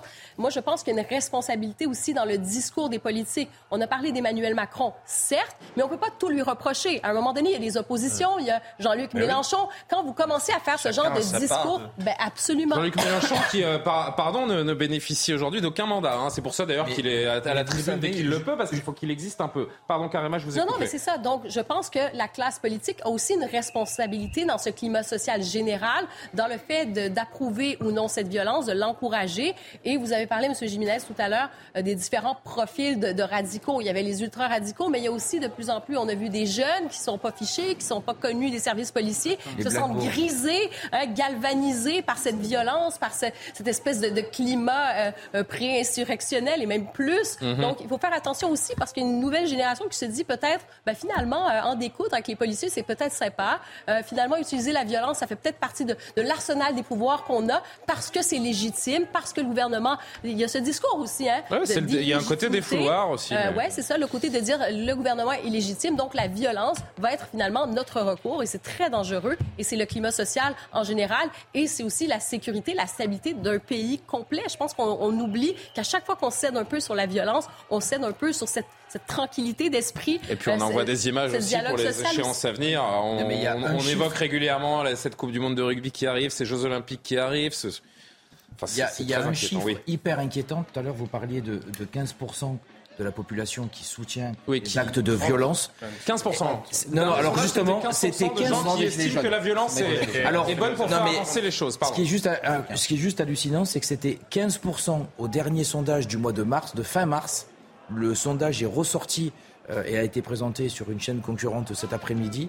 Il est ressorti là début mai. Mhm. il est passé à 30%. C'est-à-dire que le chiffre a doublé en un mois et demi. 30 au moment des Gilets jaunes. Et, donc on est revenu, on est revenu au niveau des Gilets jaunes alors qu'il était tombé à 15%. Et ça, ça doit tous nous inquiéter collectivement. Mais parce qu'il y a un rejet, il y a un rejet global d'une partie de la population qui. Mais il risque aujourd'hui d'y avoir. Qui se sent humilié, qui veut humilier en retour, qui se sent, qui se sent détesté, qui déteste en retour. Oui, pardon, Florian je pense que sur, euh, sur le soutien euh, euh, aux, violences, c'est-à-dire que la non-condamnation des violences et parfois même le soutien à l'égard des personnes qui commettent des violences au sein des manifestations, qui était importante assez récemment, les sondages que vous avez évoqués l'étayaient, je pense qu'effectivement, il va y avoir une bascule de l'opinion. Et d'ailleurs, l'exécutif compte en partie là-dessus. Euh, c'est-à-dire que depuis le début euh, de, ce conflit autour de la bataille autour de la réforme des retraites, la bataille du gouvernement concernant l'opinion est une bataille perdue. C'est-à-dire que depuis le début du conflit, euh, l'exécutif a, perdu toutes les batailles, y compris celle de, l'opinion. Et, aujourd'hui, compte tenu du fait des, des images qu'on a pu voir et de ce qui s'est passé aujourd'hui, notamment lors de la manifestation parisienne, il risque d'y avoir une bascule de la violence et je peux être quasiment certain que ce chiffre que vous avancez aujourd'hui de 30% quasiment euh, des Français qui soutiennent euh, les violences au sein euh, des cortèges et que je va diminuer, bien compris, et que nous hein. condamnons bien évidemment, va diminuer dans les jours qui viennent. Alors deux mots, Cédric Jiménez et Benjamin Morel avant, le, avant un petit point JT. Ah, oh là je vais vraiment pardon, je ne sais pas pourquoi. En plus, vous m'avez repris, donc c'est rentré dans ma tête. Jérôme, pardonnez-moi. Juste en début d'émission, vous me demandiez un petit point sur le, collègue blessé. oui. Le collègue de la 12e compagnie d'intervention souffre de blessures et brûlures graves du deuxième degré sur le visage, main, ventre et testicules. C'est le message que je viens de recevoir. Voilà. Donc vous me demandiez une information. Donc c'est loin d'être anodin ce qui est arrivé à ce monsieur. Il est, euh, il est marqué à vie, euh, donc parce qu'il vient de, de, se passer. Euh, et on, pense à lui. Merci d'avoir donné des, des, informations sur son, sur son état. Et a priori, on ne sait même pas s'il pourra de nouveau exercer son métier, puisque avec des, des brûlures comme ça, on peut imaginer que c'est un. Alors une convalescence qui risque d'être longue. Benjamin. Un traumatisme psychologique est aussi euh, très important. Évidemment. Benjamin Morel. Oui, non, c'était pour rebondir sur le retournement de l'opinion. Ça s'est pas passé comme ça au moment de la crise des Gilets jaunes. La prise de l'Arc de Triomphe, les violences ne conduisent absolument pas à un retournement de l'opinion. Non, mais ça a conduit à des mesures. Ça, ça, a conduit à des mesures, mais ça ne conduit pas du tout à un retournement de l'opinion. L'opinion se retourne avec le grand débat. Elle se retourne à partir de février. Le, le sommet, l'acmé des violences est passé à ce moment-là. Donc il ne faut pas croire aujourd'hui que parce qu'on a des violences importantes, si ces violences, en effet, elles sont considérées par l'opinion de plus en plus comme étant payantes, il n'est pas certain que ça retourne l'opinion. En revanche, il est possible que du 15 au 30 on passe demain à un chiffre plus élevé, ce qui deviendrait extrêmement, excessivement inquiétant. Donc le gouvernement, à mon avis, a tort de jouer à ce jeu-là. On va ouvrir une parenthèse sur cette euh, action d'extinction rébellion euh, aujourd'hui, mais ça dit globalement beaucoup du, climat de notre, notre société. Et puis on s'intéresse plus précisément à cette mobilisation, à ce que les syndicats en, ressortent, et à la suite politique et, euh, et sociale. Et 23h, merci d'être avec nous. Un point rapide sur l'actualité, Isabelle Piboulot. France, 782 000 personnes ont manifesté en ce 1er mai, dont 112 000 à Paris, selon le ministère de l'Intérieur. La CGT, elle, a dénombré 2 300 000 manifestants, dont 550 000 dans la capitale. Des mobilisations émaillées de tensions. 108 policiers et gendarmes ont été blessés dans le pays. Près de 300 personnes ont été interpellées. À Marseille, 200 individus ont brièvement occupé un établissement de luxe. Des dégradations ont été causées dans l'hôtel intercontinental. Une action symbolique contre la répartition inégale des richesses selon les manifestants. Les forces de l'ordre les ont rapidement délogés. Quatre personnes ont été arrêtées pour jet de projectiles et dégradations. Le traditionnel défilé, lui, s'est déroulé dans le calme. Et puis dans l'actualité internationale, au Soudan, de violents combats secouent la capitale malgré l'annonce d'une trêve hier de trois jours entre l'armée et les paramilitaires. L'ONU redoute un exode massif de plus de 800 000 personnes. Selon un bilan sous-évalué, plus de 500 morts et 5 000 blessés sont à déplorer depuis le 15 avril. Je vous parlais de euh, ce, ces militants écologistes qui ont recouvert de peinture de manière quasi simultanée. Euh, aujourd'hui, on va voir les images grâce à, à Daoudi en régie, la fondation euh, Louis Vuitton dans, dans l'ouest parisien, qui est juste un, un musée hein, en fait, et, euh, et, le ministère de la Justice. On verra ça tout à l'heure aussi. Enfin, on va voir ça dans, dans la foulée. Florian. ils vont s'en prendre à, à, un stand de Fossac Vuitton, juste parce qu'il y a marqué Vuitton. Non, mais c'est malheureusement c'est. Que veulent les plus radicaux? On, peut comprendre certaines certaines actions, mais là, dans, dans, dans le cas présent, je pense qu'on peut parler euh, très clairement d'actions stériles. Enfin, lorsque l'on voit qu'on s'en prend à la Fondation Vuitton, euh, qui est effectivement un musée, un lieu culturel qui bénéficie à l'ensemble de la population, qui a été payé par, par la même population. Oui, c'est des fonds publics. Effectivement, sur, euh, je crois que le bâtiment a coûté de, de l'ordre de 800 millions d'euros et sur les 800 millions d'euros, il y a eu 60% d'optimisation fiscale. D'optimisation fiscale, 60% d'optimisation fiscale. C'est-à-dire que euh, c'est avec les deniers de l'État qu'on a payé une partie euh, du bâtiment qui profite aujourd'hui aux Français. Et les deniers de l'État, c'est quoi? C'est les impôts des travailleurs. Tout simplement. Donc effectivement, ils pensent s'attaquer aux riches. Non, ils s'attaquent aux travailleurs qui, pour certains d'entre eux, ont travaillé aujourd'hui pour la nation. Ce genre d'action totalement contre-productive, Jean-Sébastien? Je sais pas, mais en tout cas, ça met en évidence. Ces gens s'inventent des devoirs pour des, euh, pour des raisons qui nous échappent parfois. Moi, ce qui me frappe, c'est le déni, encore une fois, dans lequel se met Emmanuel Macron. Parce que qu'est-ce qu'il y a? On voit qu'il y a une crise démocratique qui est multiple. Il y a la crise des retraites, mais il y en a d'autres. Il y a une crise où on voit bien, et comment on va faire d'un point de vue démocratique pour mettre d'accord des minorités radicales? On voit bien que la logique du développement économique peut s'opposer à celle de la protection de la planète. On voit bien, par exemple, que la logique de la protection du vivant, de la biodiversité, peut s'opposer à la souveraineté alimentaire. On voit bien que la logique de l'efficacité de l'action politique, puisqu'on se lamente sur l'impuissance, elle s'oppose aussi à l'atomisation de la société française. Et ça va bien falloir le gérer. Et c'est pas avec un homme seul qui pense qu'il sait mieux tout que tout le monde et que finalement ça passera euh, marche ou crève. Et finalement, dans beaucoup des dernières interviews d'Emmanuel Macron, on a entendu l'expression à marche forcée. Ça n'est pas ça la démocratie. Ça n'est pas ça la démocratie. Moi, je trouve que l'interview de François Bayrou était très intéressante de ce point de vue-là hier parce qu'il est proche d'Emmanuel Macron et que peut-être il pourrait avoir le poids politique. Enfin, je ne suis pas certain qu'Emmanuel Macron soit prompt à écouter qui que ce soit, mais il va quand même falloir passer à autre chose parce qu'encore une fois, ça n'efface rien à, au, côté, oui, moi, enfin, franchement, les actions d'Extinction Rebellion, euh, la logique de on va tous mourir, parce que c'était quand même ça la logique première d'Extinction Rebellion, hein, c'est de dire on va tous mourir dans les 10 ans qui viennent. Parce que ça dans les, vient d'outre-Atlantique, dans les d'outre-Manche. Extinction Outre-Manche, ça vient. Et c'était, et d'ailleurs, même parmi les fondateurs d'Extinction Rebellion, ce qu'ils ont fini par dire, c'était que le projet n'était pas en soi la planète en tant que tel, c'était un projet anticapitaliste. Alors après, il y a des gens de bonne foi qui pensent que le projet c'est la protection de la planète, mais c'est ça. Et cette contestation-là de notre système, aussi bien politique qu'économique, elle est devant nous. Ce n'est pas parce qu'Emmanuel Macron est droit dans ses bottes ou rigide ou qu'il veut tous nous faire avancer à marche forcée que ça va disparaître. Quoi qu'on en pense les uns et les autres, il va falloir le gérer. Ce défi est devant nous. Je voulais montrer cette image, Cyril Chabanier, parce que euh, parce qu'elle fait un lien, je trouve, avec euh, ces, ces actions d'ultra euh, violents qu'on a vu aujourd'hui encore dans, dans, les rues de Paris, c'est-à-dire un mouvement, une mobilisation contre la réforme des retraites qui est en train de faire euh, tâche d'huile, qui est en train surtout de toucher d'autres revendications, d'autres d'autres milieux et des opérations, peut-être avec cette force que, que, sont en train de perdre les, les syndicats dans ce mouvement, des opérations moins structurées, des manifestations sauvages comme on a vu, des actions coup de poing comme on en voit tout de suite ça pourrait s'envenimer, se déliter. C'est le risque? C'est le risque. On en voit de, de plus en plus, euh, c'est vrai. Euh, maintenant, il ne faudra pas compter. C'est quasi quotidien. Hein. Oui, mais il ne faudra pas compter sur mon organisation syndicale pour structurer ou pour reprendre en main ce type d'action, parce qu'on ne le fera jamais. Donc, on le laissera bien volontiers aux autres. Euh, moi, enfin, je, je, Non, mais reprendre l'ascendant, c'est peut-être marginaliser. Si les syndicats reprennent l'ascendant, c'est marginaliser ces actions violentes aussi. Bah, c'est ce que je viens de dire en disant que je ne voyais pas du tout l'intérêt. Je trouve ça complètement, complètement stupide. En plus, ils n'ont même pas l'intelligence de s'en prendre au bon euh, au bon, au bon symbole, parce que là, en l'occurrence, la fondation, c'était vraiment le seul symbole. Ce serait quoi le bon symbole?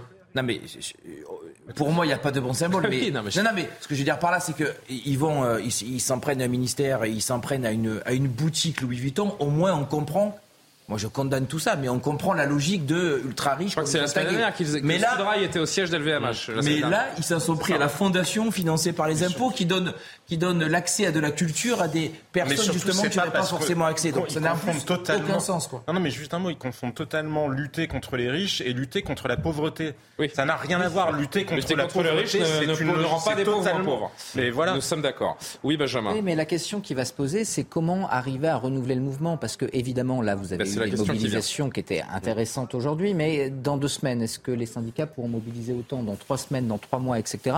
La réponse, c'est probablement non. Tout bêtement, parce qu'un jour de grève, ça coûte cher, etc. Et donc, ce faisant, comment est-ce que vous renouvelez le mouvement? Comment est-ce que les syndicats maintiennent en haut de eh ben, l'agenda justement la suite de notre émission politique? La question, désolé, hein. La question. Bah oui, je sais, j'ai le programme à l'avance.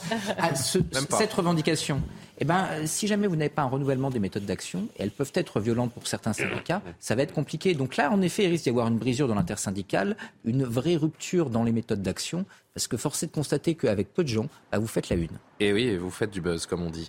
Euh, est-ce qu'on est dans un pays paralysé? C'est ce que semble penser, c'est ce que pense d'ailleurs tout court Marine Le Pen, qui euh, a fait son premier mai au Havre d'ailleurs euh, aujourd'hui avec le, le Rassemblement national. Écoutez la patronne du RN. Emmanuel Macron voulait incarner le mouvement. La France est paralysée quand le monde lui galope. Rarement un président n'a été si déconnecté, si esselé, si assiégé, mais encore si arrogant. Rarement un gouvernement n'a été si fantomatique, vaporeux et transparent. L'un et l'autre errent, chacun de leur côté, dans les gravats de ce qui était présenté, je crois, comme un projet politique, comme une vision d'avenir. Mieux vaut en sourire. Mmh. Ça fait conférence américaine. Chacun discute un petit peu de ce qu'il a pensé de ce, cette prise de parole de Marine Le Pen. C'est vrai, on peut faire une micro-parenthèse. Alors déjà, il y a la question du Havre qu'on peut expliquer à nos, à nos, téléspectateurs, puisque traditionnellement, le, le 1er mai, on sait que le Rassemblement national, Jean-Marie Le Pen à l'époque, et Marine Le Pen l'a fait, hein, d'ailleurs pendant plusieurs années, rendait hommage à la statue de, de Jeanne d'Arc avec un discours sur la place de l'Opéra, on s'en souvient euh, pour beaucoup. Et euh, le RN qui a, qui a voulu marquer une rupture aujourd'hui en se délocalisant au Havre. Oui, rupture avec euh, ce que faisait justement euh, son père par le passé. Elle souhaite non pas regarder euh, le, passé, mais se tourner vers l'avenir, Marine Le Pen, et poursuivre ce processus de dédiabolisation du Front National qui a été changé en Rassemblement National il y a plusieurs années. Et là, on poursuit cela tout simplement parce que l'objectif de la présidente du groupe RN à l'Assemblée nationale, c'est de montrer que son parti est un parti dorénavant de gouvernement. Donc elle ne souhaite pas faire ce que faisait euh, son père dans le passé, car justement, elle souhaite montrer qu'elle n'est pas euh, son père. Elle a d'ores et déjà euh, montré à plusieurs reprises qu'elle souhaitait justement se, séparer de, de, la politique et de ce que pouvait représenter son père à l'époque. Donc là, on est dans la poursuite de cela. Alors pourquoi après choisir le Havre plutôt que Marseille ou Clermont-Ferrand ou Lyon Tout simplement parce que... sur la mairie. Et pas que. Puisque le principal adversaire de Marine Le Pen potentiellement pour 2027, lorsque l'on regarde les récents sondages, c'est Édouard Philippe. Et Édouard Philippe, tiens, mais il est maire du Havre. Vous avez compris. On a tout compris. Oui, Benjamin. Non, j'allais en effet rebondir là-dessus. C'est-à-dire que pour le RN, il y a une façon de nationaliser le conflit, puis en même temps, le conflit social, j'entends. Elle a raison, la France est paralysée? Bah, non, la France n'est pas paralysée. Aujourd'hui, vous avez un pays qui, malgré tout, bah, entre guillemets, les trains circulent. En revanche, la majorité, le Parlement, est paralysé. Hmm. Politiquement, en effet, il n'y a pas de réforme qui peut passer. Et pour embrayer sur ce que je disais, c'est-à-dire que le RN eh ben, fait rentrer dans une logique politique un conflit qui est un conflit social. Or, aujourd'hui, quand on y pense bien, est-ce qu'il n'est pas temps que ça devienne plus un conflit politique qu'un conflit social pour pouvoir justement euh, C'est compliqué parce qu'il n'y a pas d'élection avant les élections européennes et les élections européennes ne changeront rien. Et de l'autre côté, si vous avez une dissolution, ce qui pourrait éventuellement être une solution, eh bien cette dissolution, si vous prenez les enquêtes, si vous prenez les, résultats partiels, ça mènerait à peu près à la même chose, voire même à une situation qui serait une situation encore plus bloquée parce qu'il n'est pas impossible qu'on ait une majorité absolue entre le RN et la NUP, ce qui voudrait dire que n'importe quelle motion de censure serait susceptible de passer. Donc actuellement, il y a en effet une paralysie politique du pays, et j'insiste bien sur politique, mmh. dont le RN profite. Faisons un bilan donc à présent de cette journée syndicale. Euh, Cyril Chabagnier, la CGT euh, et les syndicats annoncent que 2,3 millions de manifestants ont défilé dans le pays, 782 000 pour le ministère. Dans Paris, euh, les syndicats annoncent 550 000 personnes, 112 000 pour la préfecture. Partout en France, les chiffres étaient quand même au-delà d'un 1er mai classique, même si ce n'était pas le raz-de-marée espéré par les, par les syndicats. On voit la, comparaison hein, des, des chiffres sur les, les dernières dernière date de, de, mobilisation. Pour ce 1er mai, Laurent Berger appelait, je cite, à casser la baraque en nombre de manifestants. Nous avait vendu un 1er mai historique. Quel est le, le verdict? Le pari est réussi ou manqué? Non, le pari est plutôt réussi parce que nous avons pour un 1er mai des chiffres qui sont très très élevés, à, à peu près 3 4 fois supérieurs à des 1er mai. Euh, Mais les objectifs n'ont pas été atteints. Mais on espérait au moins euh, dépasser euh, alors dans le chiffre officiel, hein, parce que c'est toujours compliqué, oui. mais par le chiffre officiel de la... La vérité, c'est qu'on ne sait jamais vraiment combien de personnes il y avait. Quand, on, quand souhaitait... le delta entre les chiffres On souhaitait dépasser symboliquement ouais. le, le, million de personnes dans le chiffre de la, de la, de la préfecture. Il en manque, il en manque un petit ouais. peu, mais, euh, mais euh, franchement, ça a été quand même une belle réussite. Il y a eu beaucoup de monde. Beaucoup de monde toujours, toujours extrêmement motivé. C'est sûr qu'on voit, regardez, hein, entre 2022 et 2023, pour un 1er mai, c'est une réussite. Mais par rapport à ce qu'attendaient euh, notamment Laurent Berger et, et, tous les syndicats, on est un peu en deçà.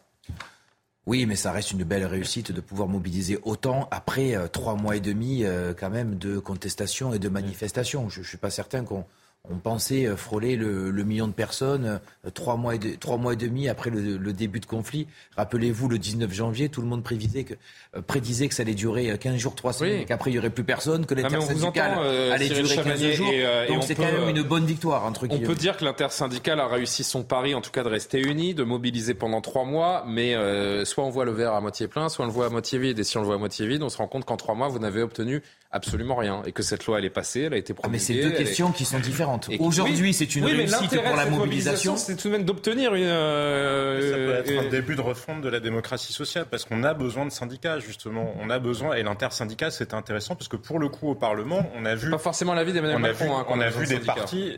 Oui, mais je pense mais... qu'il a tort parce qu'il n'y a pas de démocratie représentative sans corps intermédiaire. La démocratie euh, sociale, c'est dans la Constitution.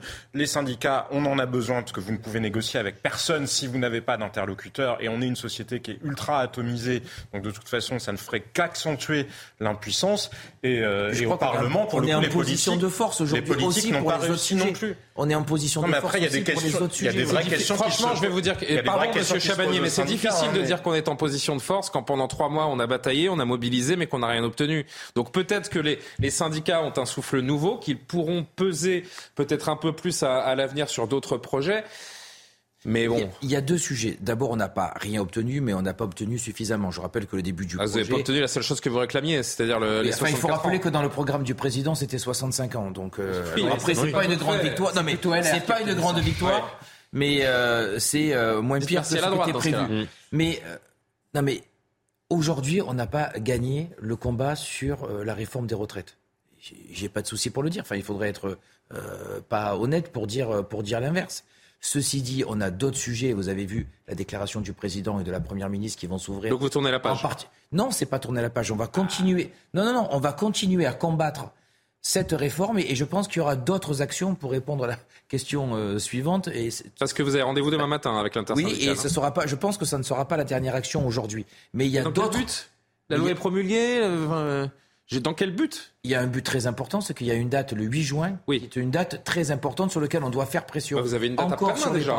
Alors il y a la date sur le RIP. Je, vous voyez, presque volontairement, je l'ai un petit peu écarté parce que vu les vous analyses avez déjà abandonné l'idée qu'il soit adopté. Il y a peu, il y a peu de chances pour que ce soit adopté, mais je vous rappelle que c'est pas de l'entreprise, mmh. que c'est les parlementaires qui le déposent.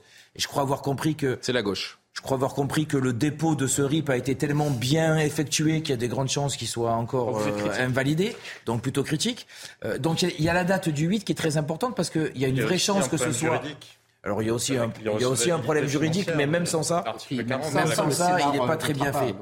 Mais la date du 8 est très très importante. Non, mais les deux dates, hein, parce qu'on peut avoir le les vote. deux dates, vous savez très bien que ça ça passera pas. Et le RIP, donc tout le monde a l'air de. Ah non non, sur le vote à l'Assemblée, je, je prendrai la pas. Niche, on n'est même pas sûr qu'elle soit votée la niche, parce qu'on rappelle qu'une niche doit être votée avant minuit. Donc si vous avez après ce qu'on appelle un problème d'irrecevabilité financière, c'est-à-dire que alors pas tous en même temps, messieurs dames. Grosso modo, il faut que votre texte soit neutre financièrement ou qu'il apporte des sous à l'État. Alors évidemment, quand vous baissez l'âge de la retraite, c'est pas si évident. Donc là, il va y avoir un problème de recevabilité. Quand bien même ça passe, parce qu'on peut toujours gager ces techniques, mmh. eh bien, quand bien même ça passe, pour que votre proposition de loi, elle soit votée, il faut déjà une majorité à l'Assemblée, puis ensuite, il faut qu'elle passe au Sénat.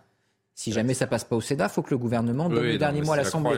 Vous imaginez bien qu'Elisabeth Borne ne va pas donner le dernier mot à l'Assemblée pour mettre la retraite à 60 Je voudrais juste qu'on entende non, M. Berger. Euh, j'ai un trou sur le prénom. Laurent Berger, le président de la CFDT, euh, futur ex-président de la CFDT d'ailleurs, puisque sa successeur va bientôt prendre la suite. Vous entendez bien avec elle? Vous la connaissez? Oui, oui, on se connaît, on s'entend plutôt bien, mais il y a une bonne ambiance dans l'intersyndicale aujourd'hui. On s'entend ah bah, attendez, bien. Attendez avant de me parler de l'ambiance à l'intersyndicale, parce que je vais poser des questions qui fâchent. Mais on peut, être, en désaccord et bien s'entendre. Est-ce que oui, c'est vrai, c'est vrai. Est-ce que c'est un baroud d'honneur Et l'inverse, c'est vrai aussi. Et l'inverse, c'est vrai aussi. Non, c'est pas un baroud d'honneur, c'est la fête des travailleurs et des travailleuses. Euh, c'est le 1er mai et il fallait dans cette ambiance particulière qui est un recul social, euh, qui a été, qui est la retraite à 64 ans. il y a, l'expression du monde du travail aujourd'hui, il est double. On est toujours contre et mobilisé contre cette réforme à 64 ans, des retraites à 64 ans, et euh, on aspire à une autre reconnaissance du monde du travail, à être considéré, à avoir de meilleurs salaires, à avoir une meilleure protection sociale, à avoir aussi, je crois, euh, des conditions de travail qui soient meilleures. Qu'est-ce que c'est si c'est pas un barreau d'honneur, Cyril Chabanier c'est pas un barreau d'honneur parce qu'encore une fois, on a les deux dates du 3 et du 8 juin qui sont les dates importantes et sur lesquelles on peut encore peser. Et euh, l'explication, évidemment, qu'on la partage, il faut un vote à l'Assemblée le 8 juin et un vote au Sénat. Il y a très, très peu de chances que le Sénat, euh, ce vote se fasse. Mais un vote positif à l'Assemblée nationale, ça serait quand même un signal et un coup de tonnerre énorme face à ce gouvernement. Euh, donc je, je, crois que le combat, on doit encore le mener. Après, il y a d'autres sujets. Et donc on va continuer à faire des actions au moins jusqu'au 8 juin. Oh, demain, on va se voir pour se mettre d'accord sur le type d'action. Et puis à côté de ça, euh, il y a d'autres sujets qui sont capitaux aujourd'hui. on sait que l'intérêt numéro un et la préoccupation numéro un des Français, c'est le pouvoir d'achat. Euh, on a fait, euh, patronat et syndicats, un texte sur le partage de la valeur, un sujet crucial. Il faut aujourd'hui qu'il soit transformé dans la loi. On a un vrai sujet sur le logement, c'est catastrophique dans notre pays, l'éducation, la santé. Donc il faut qu'on parle. Parfois, vous vous éparpillez, pardon, mais la réforme des retraites, elle va finir par être rapidement oubliée, hein, et, ça fera et ça fera le jeu du gouvernement. Mais Parce que c'est très important. Hein, tous les sujets allez à Matignon discuter sur ces sujets aller à Matignon discuter sur ces sujets n'empêche pas, à côté de ça, de mener et de continuer le combat sur les retraites. Mais je rappelle que le gouvernement, il est encore élu pour 4 ans. Il va bien falloir qu'on discute de ces sujets. Parce que sinon, aujourd'hui. Mais c'est pas ce que dit, c'est pas nécessairement ce que dit Sophie Binet, par exemple. C'est pour ça que je me dis, il y a un moment où vous allez peut-être, peut-être que vous vous entendez encore très bien, mais vous allez peut-être finir par vous, vous rappelle que l'intersyndicale a été conçu sur une chose, c'est l'opposition à cette réforme des retraites, donc l'opposition aux 64 ans et à l'allongement de la durée de cotisation. Hmm. Elle s'est même pas construite sur quelle réforme des retraites on souhaiterait. On ne serait pas d'accord sur ça. Donc on, ce qui est un vrai sujet politique. Ce qui est un vrai sujet politique. On continue le combat par rapport à ça. Après, sur les autres sujets, mais écoutez, s'il y en a qui veulent s'y rendre et d'autres qui veulent pas s'y rendre, on, chacun euh, prendra son rôle, prendra ses responsabilités et on fera en sorte. Ça ne nous empêchera pas de continuer à se respecter, à se parler et de pouvoir continuer un combat commun. Voilà. Alors si on arrive à se mettre d'accord, c'est encore mieux, mais je crois que personne critiquera la, décision des uns des autres. On ne critiquera pas le fait si certaines ne vont pas et inversement. Vous verrez. Mais je, vous le souhaite, en tout cas. Oui, carrément, pardon. Non, mais je pense qu'on a vraiment assisté. C'était une vraie bataille. C'est-à-dire que les organisations syndicales ont mené le combat. Vous avez réussi à rallier beaucoup de gens. Euh, vous avez réussi à redevenir, disons, euh, un peu Attractif. Oui, bah, disons-le comme ça, si vous voulez. Non, mais un peu plus audible que pendant la crise des Gilets jaunes, ça, Effectivement, parce qu'il y avait quand même ce, problème, peut-être même pas de légitimité, mais certains le, le disaient quand même. Mais diriez-vous peut-être qu'aujourd'hui, ça a été une erreur? Euh, de le faire sur une longue durée, sur plusieurs semaines, éparpillées. Est-ce que vous feriez la, même chose aujourd'hui, c'est-à-dire hein, de faire ça, des journées de mobilisation sur de nombreux mois, au lieu de concentrer peut-être euh, certaines, certaines initiatives? Je ne sais pas, quand vous regardez ça aujourd'hui, vous pouvez déjà faire un certain bilan? Euh, c'était compliqué de, de, le faire de manière très, très rapprochée, parce qu'on est quand même dans un moment avec une inflation qui est juste dingue dans le pays, une problématique de pouvoir d'achat qui est aussi très important. On a bien vu que dans les manifestations, déjà en faire une par semaine, mmh. financièrement, ça devenait extrêmement compliqué pour les personnes de pouvoir suivre, de pouvoir se mobiliser ou de pouvoir faire des grèves. Donc c'était difficile de faire autrement. Et en plus, je crois, alors c'est peut-être une erreur hein, d'ailleurs, et ça n'a pas suffisamment payé, on a, on a voulu aussi montrer un mécontentement fort, mais sans bloquer le pays. Mmh. Vous avez vu qu'on a euh, permis aux personnes de pouvoir partir en vacances à février. Oui, mais là aussi, il y a, là aussi, une différence de discours qui perd un peu d'ailleurs ceux qui, ceux qui nous écoutent et qui vous observent. Non, mais il, y a quelques, il y a quelques jours ou quelques semaines, on nous promettait une France à l'arrêt, euh, une France non, à Non, non, on a promis une, France à l'arrêt sur une journée. Il faut, il faut être précis. On a toujours annoncé que le 7 mars, on mettait la France à l'arrêt. C'était sur une journée symbolique. mais d'accord, mais on n'a jamais dit que c'était sur deux mois. par, par, lucidité, parce que pour le coup, de toute façon, je comprends tout à fait la question que posait Karima. On peut se poser la question de la stratégie, mais peut-être que ça aurait montré plus vite aussi euh, l'impuissance. Et c'est ça le sujet. Et c'est ça qu'Emmanuel Macron doit entendre à partir du moment où le télétravail, notamment, et les questions de pouvoir d'achat qui font que probablement moins de gens sont, ont les moyens de se mettre en grève ou de multiplier euh, les journées d'intervention, ça remet au cœur de la discussion celle de la démocratie sociale. Si vous n'avez plus le moyen de bloquer le pays, ce qui est assez traditionnel en France, il faut bien que la discussion se fasse ailleurs, parce que sinon, elle se fait comment? Ben, Elle se fait dans la violence. Est-ce que Emmanuel Macron souhaite nous mener à toujours plus de violence? Si les syndicats ont perdu une capacité, enfin une partie de leur capacité à bloquer le pays, il faut bien qu'on ait ces instruments-là de discussion. Hmm. Nous avions les syndicats européens et mondiaux avec nous qui nous accompagnaient, parce qu'il y a 48 heures, il y a eu une grande euh, réunion euh, d'industriels, et donc ils sont venus apporter euh, leur soutien.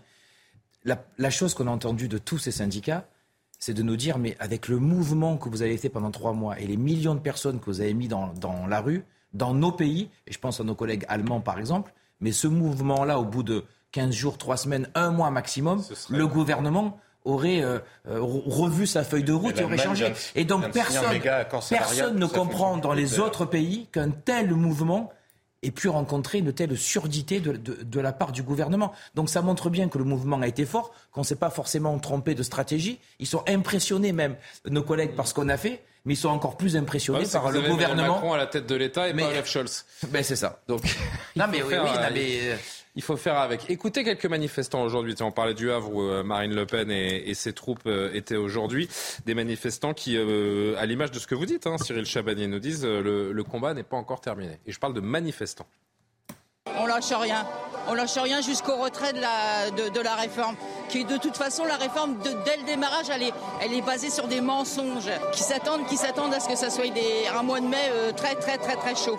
Particulièrement au Havre, on a une double, euh, on a une double motivation. C'est-à-dire que oui, d'abord euh, le, retrait pur et simple de la, de la, loi, de la loi retraite.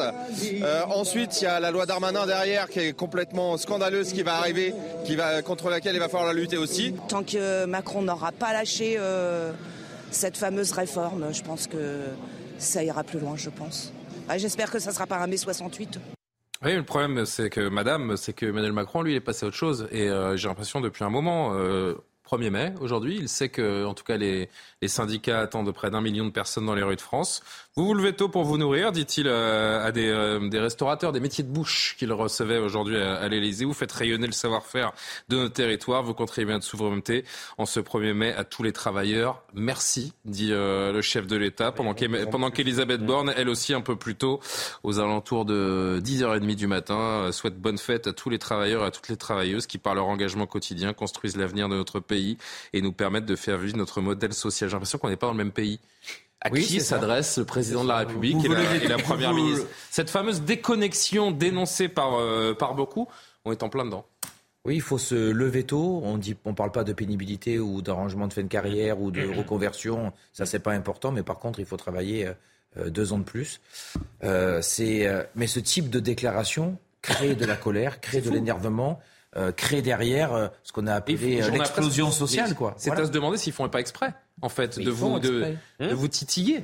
Bah, pas de forcément de titiller, mais il y a une volonté de tourner la page. Et naïvement, dans une stratégie de communication qui néglige totalement le fait qu'on est dans une crise politique, l'exécutif fait quoi? Bah, Attendre de montrer qu'il s'occupe d'autre chose et demande aux Français gentiment de passer à autre chose. Mois mais a des ça ne marche pas. plus déplorables. Mais oui, parce qu'en réalité, à mon avis, et là je rejoins tout à fait à ce qui a été dit, c'est-à-dire qu'ils n'ont pas pris. Mois, mois. Il y a quelque chose qu'ils n'ont pas pris en compte, c'est la, la, profondeur de la crise. Ça. On est dans des stratégies de com qui sont des stratégies de com très très classiques. Alors, il faut faire diversion. Donc, souvenez-vous, il y avait Pif Gadget il y a quelques temps. Et puis ensuite, bah, il faut essayer de tourner la page. Donc on a quelques tweets sur Pif eh bah, des... Exactement. Et donc, mais le, problème, c'est qu'on est dans une crise politique profonde et qu'on est dans une crise sociale profonde. Et donc, si vous faites ça, non seulement vous ne tournez pas la page, mais vous contribuez à mettre de l'huile sur le feu. Tiens, Florian, vous reprenez. Je voudrais juste qu'on entende un dernier extrait de Marine Le Pen aujourd'hui au Havre qui parle justement de la déconnexion euh, supposée pour elle, en tout cas, de Emmanuel Macron. La cause de nos mots tient en un mot ou plutôt en un nom Macron. L'entêtement d'un seul contre tous est toxique. Je le dis avec peine. Parce qu'il entraîne dans son discrédit les institutions de la République, dont il devait, par sa fonction, être le garant. Un dirigeant ne décide pas pour les citoyens comme un banquier le fait avec un client à découvert. À trop se regarder, il en a oublié de regarder autour de lui. À trop s'enfermer dans des certitudes, il a oublié ce que disait le général de Gaulle à propos de la Constitution, de notre Constitution. La Constitution de 1958 que j'ai tant voulu, n'est-ce pas la primauté du citoyen sur tout le reste? Un président ne peut pas gouverner en surfant sur la confrontation de tous contre tous, sauf à n'engendrer finalement que l'opposition de tous contre lui.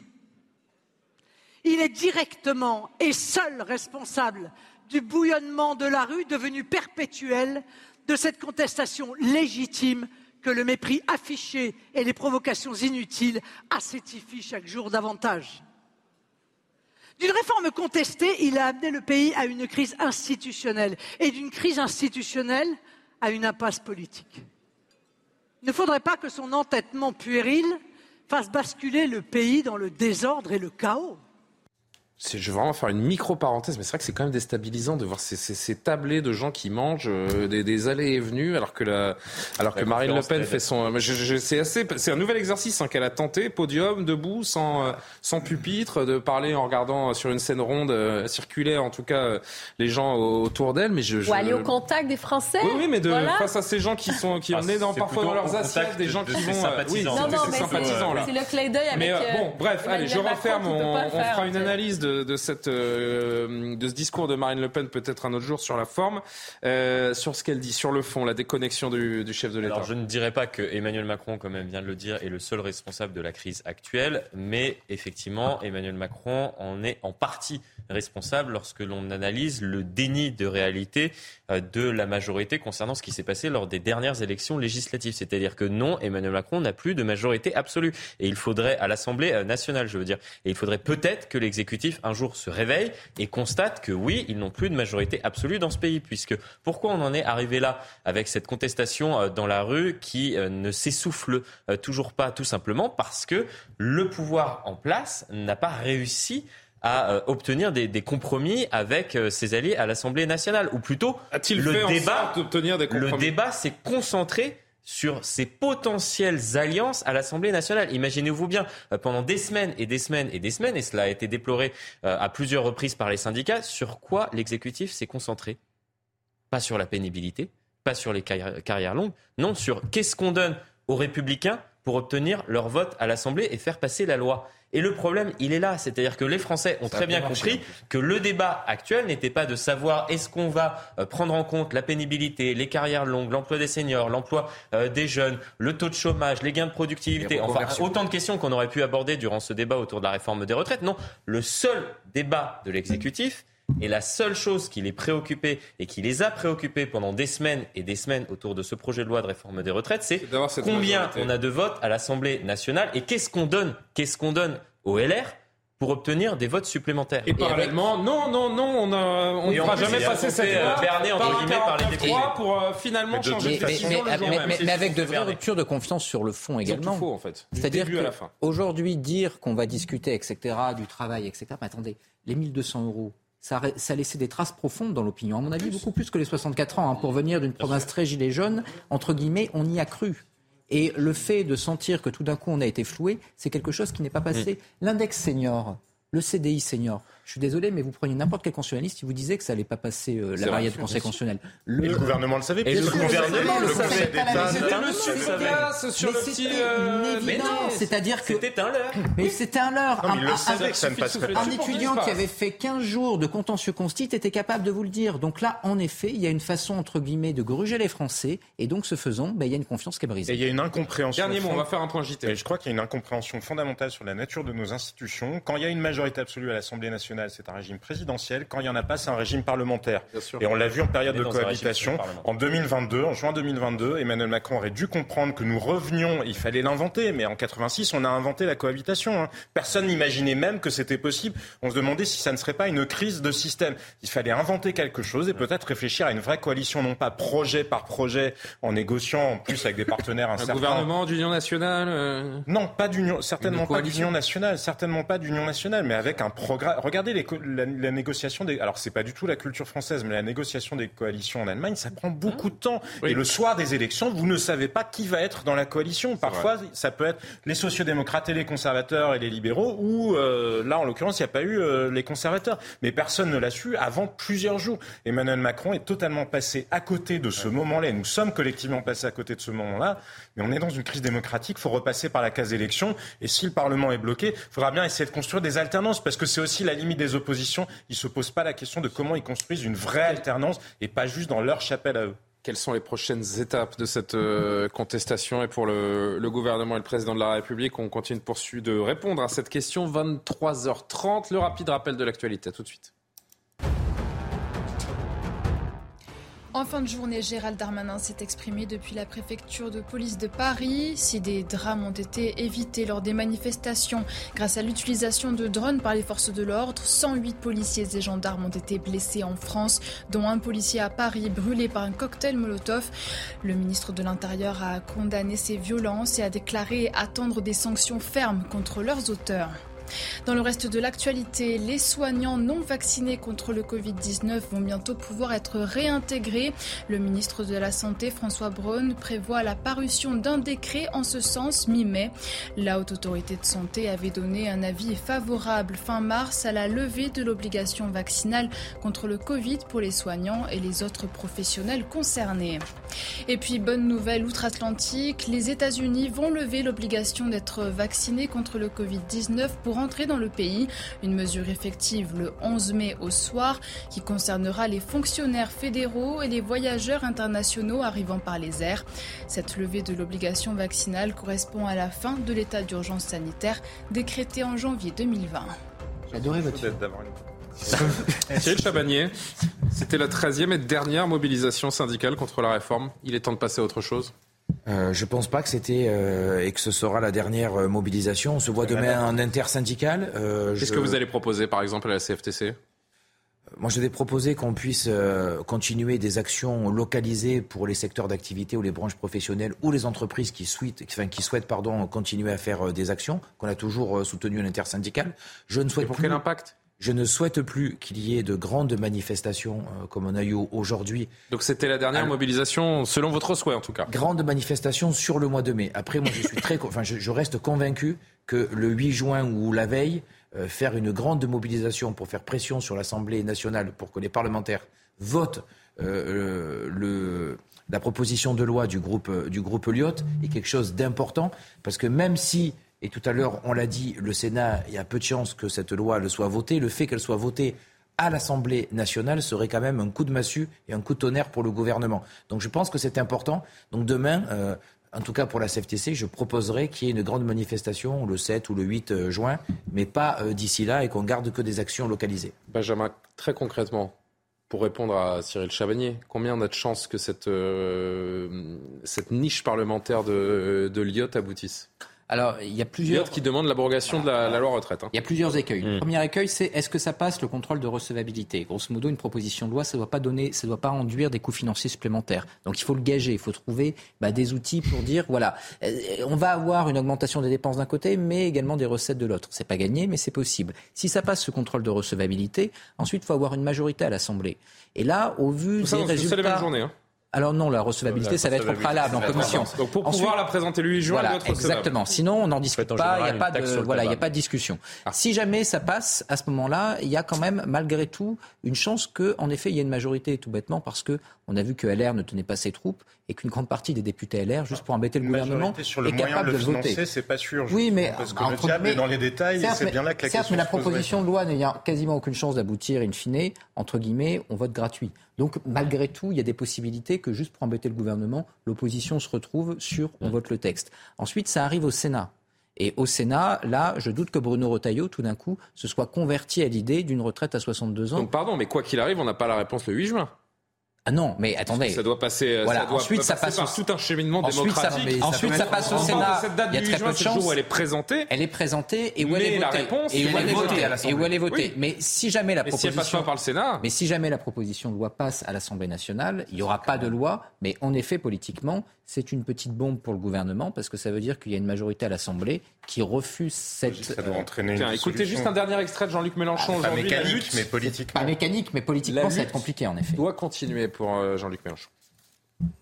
L'appel solennel que je relais est ne cédez pas, rien, jamais. La lutte continue jusqu'au retrait.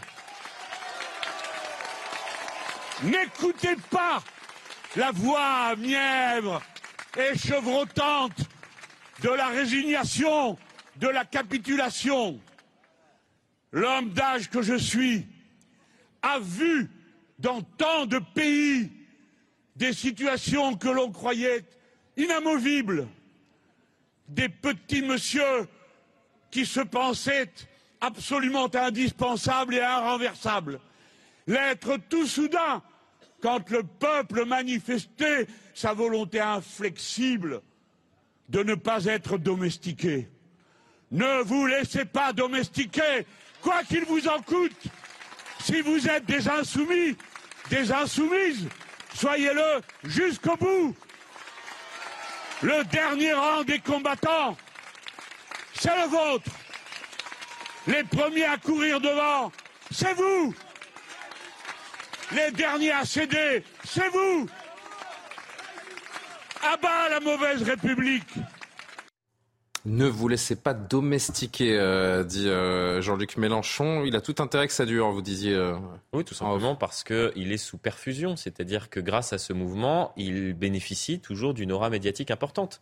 Aujourd'hui, Jean-Luc Mélenchon n'a plus de mandat. C'est un choix politique, je pense, qu'il regrette. regrette. Il n'a euh, pas souhaité se présenter lors des dernières élections euh, législatives et il a laissé euh, la place à, à Manuel Bompard, qui est dorénavant euh, député de, de la circonscription euh, euh, à laquelle il, euh, des, des Bouches-du-Rhône, effectivement, euh, pour, pour laquelle il avait été élu en, en 2017. Sauf que maintenant, euh, s'il n'y a pas comme cela euh, des, euh, des, euh, des mouvements de protestation contre plusieurs euh, propositions émanant de l'exécutif euh, au sein de, donc, des rues, euh, que ce soit à Paris ou dans d'autres grandes villes, Jean-Luc Mélenchon n'a pas d'aura médiatique, c'est-à-dire qu'il n'a pas, comme cela, la possibilité de s'exprimer et euh, d'être représenté toujours comme le leader de, de la France insoumise. Et d'ailleurs, on le voit, il commence progressivement à y avoir de la contestation au sein de ce mouvement concernant la suite euh, de, de, de ce dernier et à savoir qui on met à la tête de la France insoumise. Donc oui, l'intérêt de Jean-Luc Mélenchon est que la mobilisation se poursuive, mais pour lui. Quel est le sens de la contestation aujourd'hui, Cyril Chabagnier j'allais dire, est-ce qu'on peut améliorer le climat social dans ce pays aujourd'hui au stade où nous en sommes? Je crois qu'on peut le faire et on doit le faire surtout. C'est, on peut pas rester. je, je vous dis franchement, je me demande par quoi ça peut passer en fait. Comment améliorer sur les quatre prochaines années le climat social dans ce pays? Je- Il va falloir je- essayer de retrouver moi, une réponse, confiance. en tout cas. Il va falloir re- retrouver une confiance et pour retrouver une confiance, il va falloir qu'on se mette euh, euh, d'accord sur euh, des thématiques à- sur lesquelles on va devoir négocier, se concerter, avec une méthode qui sera partagée, un calendrier qui sera partagé, être, avoir l'assurance que les textes finaux soient pas les textes initiaux, parce qu'on a été trop trop habitué à avoir une concertation où tout était écrit déjà à l'avance et le texte final, en fait, on avait, euh, il n'y avait aucune proposition qui était reprise. Donc voilà, c'est un calendrier ensemble, c'est des thématiques qui sont déterminées, c'est une méthode, euh, c'est l'assurance et des, donc des gages de la part du gouvernement. Il faut une traduction sur- politique de donc, cette euh, colère sociale. Donc sinon- il faut faire tout ça. Et je crois que cette contestation, et c'est aussi pour ça que ça doit euh, se poursuivre, c'est qu'aujourd'hui, sur les autres thématiques, comme le pouvoir d'achat en particulier, euh, et sur le partage de la valeur, je crois qu'on a euh, un poids où on peut faire évoluer et obtenir plus de choses que ce qu'on aurait pu obtenir il y a quatre mois avant le début de la contestation. Jean-Sébastien, elle est importante cette question. Est-ce qu'on peut améliorer le climat social dans notre pays ces, ces prochains mois, ces prochaines semaines, ces prochains mois? Bah, en tout cas, on doit. Oui. On doit parce Et comment? que ça n'est ça, ça passe par quoi? C'est compliqué effectivement euh, comme question. Moi, je pense que quand on est dans une situation de blocage comme ça dans laquelle nous nous trouvons, on doit repasser par la case élection. On doit repasser par la case élection parce qu'il y a un dissoudre. conflit- Il y a, oui, bien sûr, une dissolution. Il y a un conflit de légitimité. Et quand bien même ça Mais ça, vous aboutirait savez que à ça un n'arrivera blocage, pas. Je parle de, je parle de, Mais- mais de sais pas ça euh, mais je ne sais pas si ça n'arrivera pas. S'il y a un vote positif, ça pourrait être envisagé. Façon, mais, parce que ça, vous savez que ça n'arrivera pas. Dissoudre, vous savez que ça n'arrivera pas. Qu'Emmanuel Macron prendra jamais ça. Il peut y avoir un vote. On ne sait pas si ça n'arrivera pas. Ce qui pourrait avoir du sens, c'est peut-être dans le cas d'une dissolution que des partis essaient, alors il y a eu la NUPS, mais que d'autres essaient de construire une coalition a priori, pas en disant on est d'accord sur tout, mais sur un programme de gouvernement précis, en disant on se donne deux, trois objectifs, parce qu'il s'est quand même passé autre chose. Hein. Il y a eu la dégradation de la note de la France par Fitch. Et c'était, alors Fitch étant une agence, c'est la plus française euh, des agences. Euh, qui est passée de A à plus à A moins, hein, c'est ça notation. A A A moins. De A à A moins. De A à A moins. Ce qui d'ailleurs parle pas à grand monde à mon avis, hein, mais. Ce qui d'ailleurs ne veut pas dire grand-chose. Quand on a perdu le triple A, les taux d'intérêt ont baissé après en, en, 2011. En revanche, c'est une vraie gifle à Emmanuel Macron parce que c'est, ça fait partie de l'écosystème. C'est un peu comme Dominique Strauss-Kahn, comme quand Dominique Strauss-Kahn a livré ses réflexions sur les retraites. Emmanuel Macron, sa matrice intellectuelle, c'était quoi? C'était d'être le représentant du système. Et peut-être que sa faiblesse, elle viendra de là. Il avait su très intelligemment se faire adouber par le système, se mettre en situation d'être le candidat du système avec un système qui était un peu en panique parce que les LR comme le PS, les agences de notation euh, Emmanuel Macron, les syndicats euh, auront manqué leur, la raison. Non, mais peut-être que les mêmes, peut-être que les mêmes qui se sont dit qu'ils seraient un garant finalement euh, d'une forme de statu quo ou du système entre guillemets, vont finir par penser qu'Emmanuel Macron devient un danger pour le même système. Parce que quand vous voyez justement toutes ces protestations anticapitalistes, etc., il y a peut-être un moment où il y a des gens qui vont se dire, mais attendez, qu'est-ce qu'on gagne à le garder?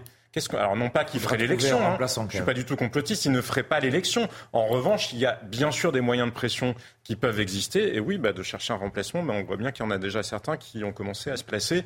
Et euh, posez-vous la question, d'ailleurs, de ce point de vue-là, sur l'interview euh, de François Bayrou aussi. Hein. Est-ce qu'on est dans une tension qui va rester? Est-ce qu'on va réussir à aller sur la voie de, l'apaisement? C'est la grande question des, prochains mois. Ce qui est sûr, c'est que pour les forces de l'ordre, Jérôme Jiménez, euh, il est grand temps que ça s'apaise parce que ce sont des des humains en fait qui ne peuvent pas être 24 heures sur 24 aux quatre coins de la France pour euh, maintenir l'ordre et surtout euh, prendre ce flot d'insultes, d'agressivité et de, et de critiques d'une partie de l'échiquier politique également. Ça aussi, ça compte. Dans, dans l'apaisement du, du, climat social, ça passe par un moment où il y a une trêve pour les forces de l'ordre aussi. Merci de le rappeler, c'est exactement ça. Hein. Euh, les policiers sont sur, surmobilisés. Hein. On doit œuvrer sur tous les fronts. Et je vous rappelle que ben, depuis trois mois et demi, on est à 100%. On travaille euh, en continu, des vacations fortes, longues, euh, avec des horaires interminables. Euh, là, il y a réellement une pénibilité de travail qui est, qui est forte, tant la demande est importante. Et je voulais en profiter pour vous rappeler. Et puis plus vous bossez, plus il risque de faire des erreurs aussi par la fatigue, par les exactement, exactement. Et puis on a du coup de nombreux policiers, hein, policiers et policières, qui n'ont pas pu prendre de vacances. Nous, nous à Paris, en zone C, on est censé être en vacances. Moi, j'ai de nombreux policiers qui n'ont pas pu prendre de vacances, qui sont pères ou mères de famille et qui ne passent pas de temps avec leur famille.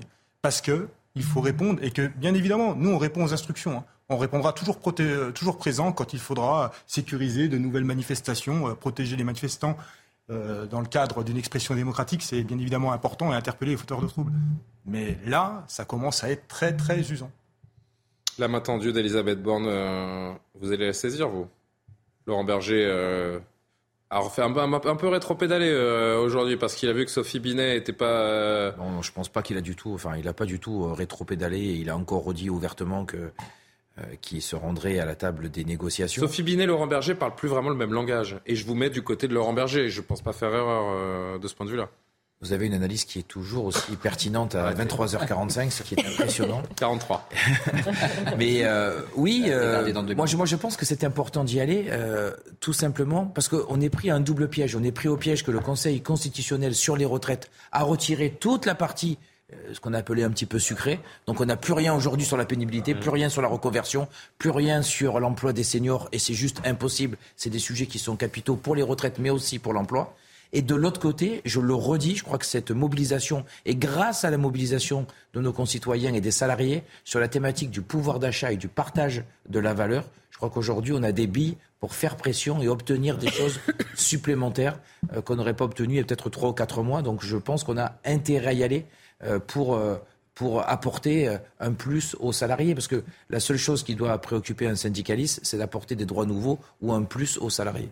Je parlais des, euh, en tout début d'émission, lorsqu'on montrait ces, ces, terribles images de violence, ce, ce policier qui a été, euh, mm. qui, a, qui, a, reçu un cocktail Molotov et qui a, qui a pris feu. On, on se disait ensemble que, que, ces images, elles font le tour du monde et que là aussi, l'image de la France, le rayonnement de la France en prend un sacré coup. Karima qui nous racontait qu'elle a reçu de nombreux appels de, de son pays natal, le, le Canada, de, de, de, confrères qui se demandent ce qui se passe et qui veulent plus de précision. Tant ces images peuvent, peuvent choquer dans le, dans le monde entier. Je remercie Elliot euh, Deval qui, euh, qui nous regarde et qui m'envoie ce, ce petit message pour me, pour me dire que toute la presse étrangère, en tout cas une grande partie de la presse étrangère, fait ses gros titres dans les, dans les, dans les journaux à sortir euh, demain matin sur ce qui se passe en France. Je pense à Der Spiegel en Allemagne qui parle de violentes émeutes en France. El País également déplore la situation française. Le soir en Belgique, affrontement en France. Gérald Darmanin dénonce, dénonce une violence rare. En Italie, on parle d'affrontement également dans le Corriere della Sera. Toute l'Europe nous regarde, le monde entier nous, nous regarde et nous renvoyons une image euh, absolument déplorable. Carrément. Oui, tout à fait. Et aussi, j'allais dire, pour la quiétude des Français eux-mêmes, je pense que pour le climat social, il va falloir que ça descende un peu, cette pression. J'ose espérer qu'on a atteint une espèce de, pic dans cette contestation, dans cette colère, et qu'on va pouvoir trouver, on va être recapable de discuter et essayer de voir ce qu'on peut faire pour la suite des choses. Parce qu'il faut se rappeler qu'il reste encore quatre ans. Euh, parmi les projets d'Emmanuel Macron, est-ce qu'il y a d'autres projets comme ça qui pourraient faire en sorte que 800 000 personnes descendent dans les rues euh, avec autant d'intensité? Ça reste à voir. Alors, ça va se passer du côté de l'opposition aussi, parce que quand on regarde effectivement à l'Assemblée nationale, on voit ces trois gros blocs hein, de la NUPES, mhm. le, RN et bien sûr la majorité. Est-ce qu'on pourrait avoir des surprises? Tout est possible. Je pense que d'ici quatre ans, on pourrait avoir des surprises. Est-ce qu'une dissolution, est-ce que les, les, les oppositions... non, mais une femme non, mais est-ce que les oppositions pourraient être hein. créatives? De... C'est possible. Ça fait quatre forme de réponse à la question. On n'aurait pas mis un copec sur euh, Manuel C'est pas faux. Il y a, une forme de réponse à la question que posait Karima à l'instant sur quels sont les autres projets d'Emmanuel Macron. Mais quand on regarde la trajectoire des finances publiques, il n'y en a pas. Il n'y en a pas, parce qu'on voit que tout l'effort budgétaire était concentré sur mhm. cette réforme des retraites. C'est là où la, la, dégradation de la note euh, euh, de la France par Fitch est quand même aussi une claque, parce que bah, il n'y croit pas, justement. Il y a le Haut Conseil des finances publiques qui ne croit pas non plus aux hypothèses de croissance et d'inflation euh, du gouvernement. Donc, de toute façon, il n'y a rien d'autre si vous avez, pardon de revenir à l'intersyndicale. Qui veut, qui veut être pris pour un réformateur, ça n'est pas le cas. Il nous restera peu de temps, pardon de revenir à l'intersyndicale, mais je ne sais pas, moi je pense Qu'est-ce que vous allez dire à Sophie Binet euh, quand elle va vous dire que euh, la CGT Énergie de je ne sais quelle ville va éteindre euh, un stade de 25 000 personnes pour un prochain match de foot ou un Roland Garros ou le Festival de Cannes?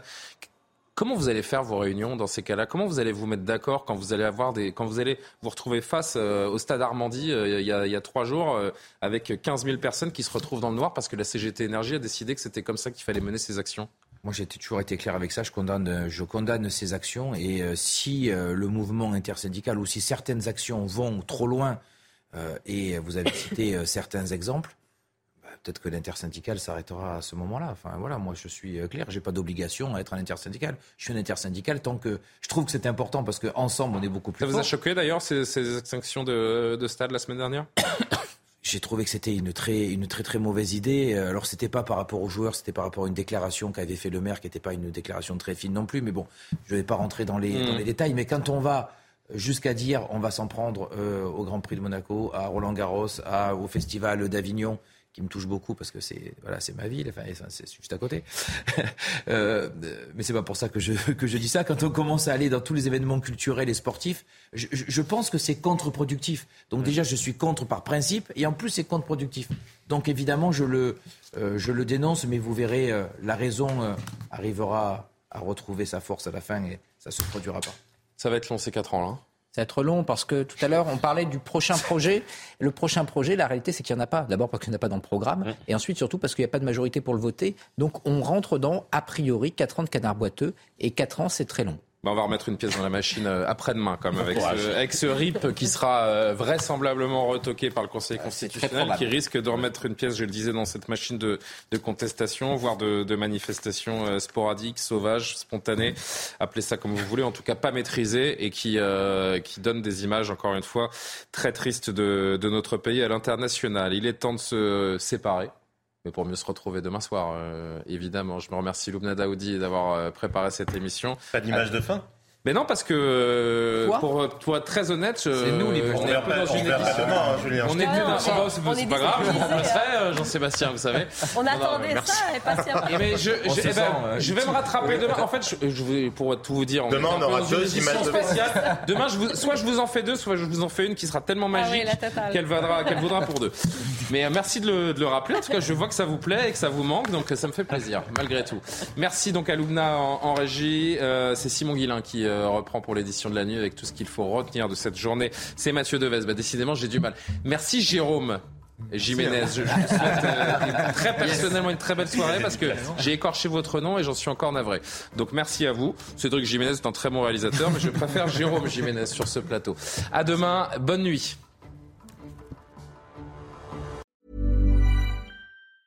Planning for your next trip? Elevate your travel style with Quince. Quince has all the jet setting essentials you'll want for your next getaway, like European linen, premium luggage options, buttery soft Italian leather bags, and so much more. And is all priced at 50 to 80% less than similar brands. Plus, Quince only works with factories that use safe and ethical manufacturing practices. Pack your bags with high-quality essentials you'll be wearing for vacations to come with Quince. Go to quince.com slash pack for free shipping and 365-day returns.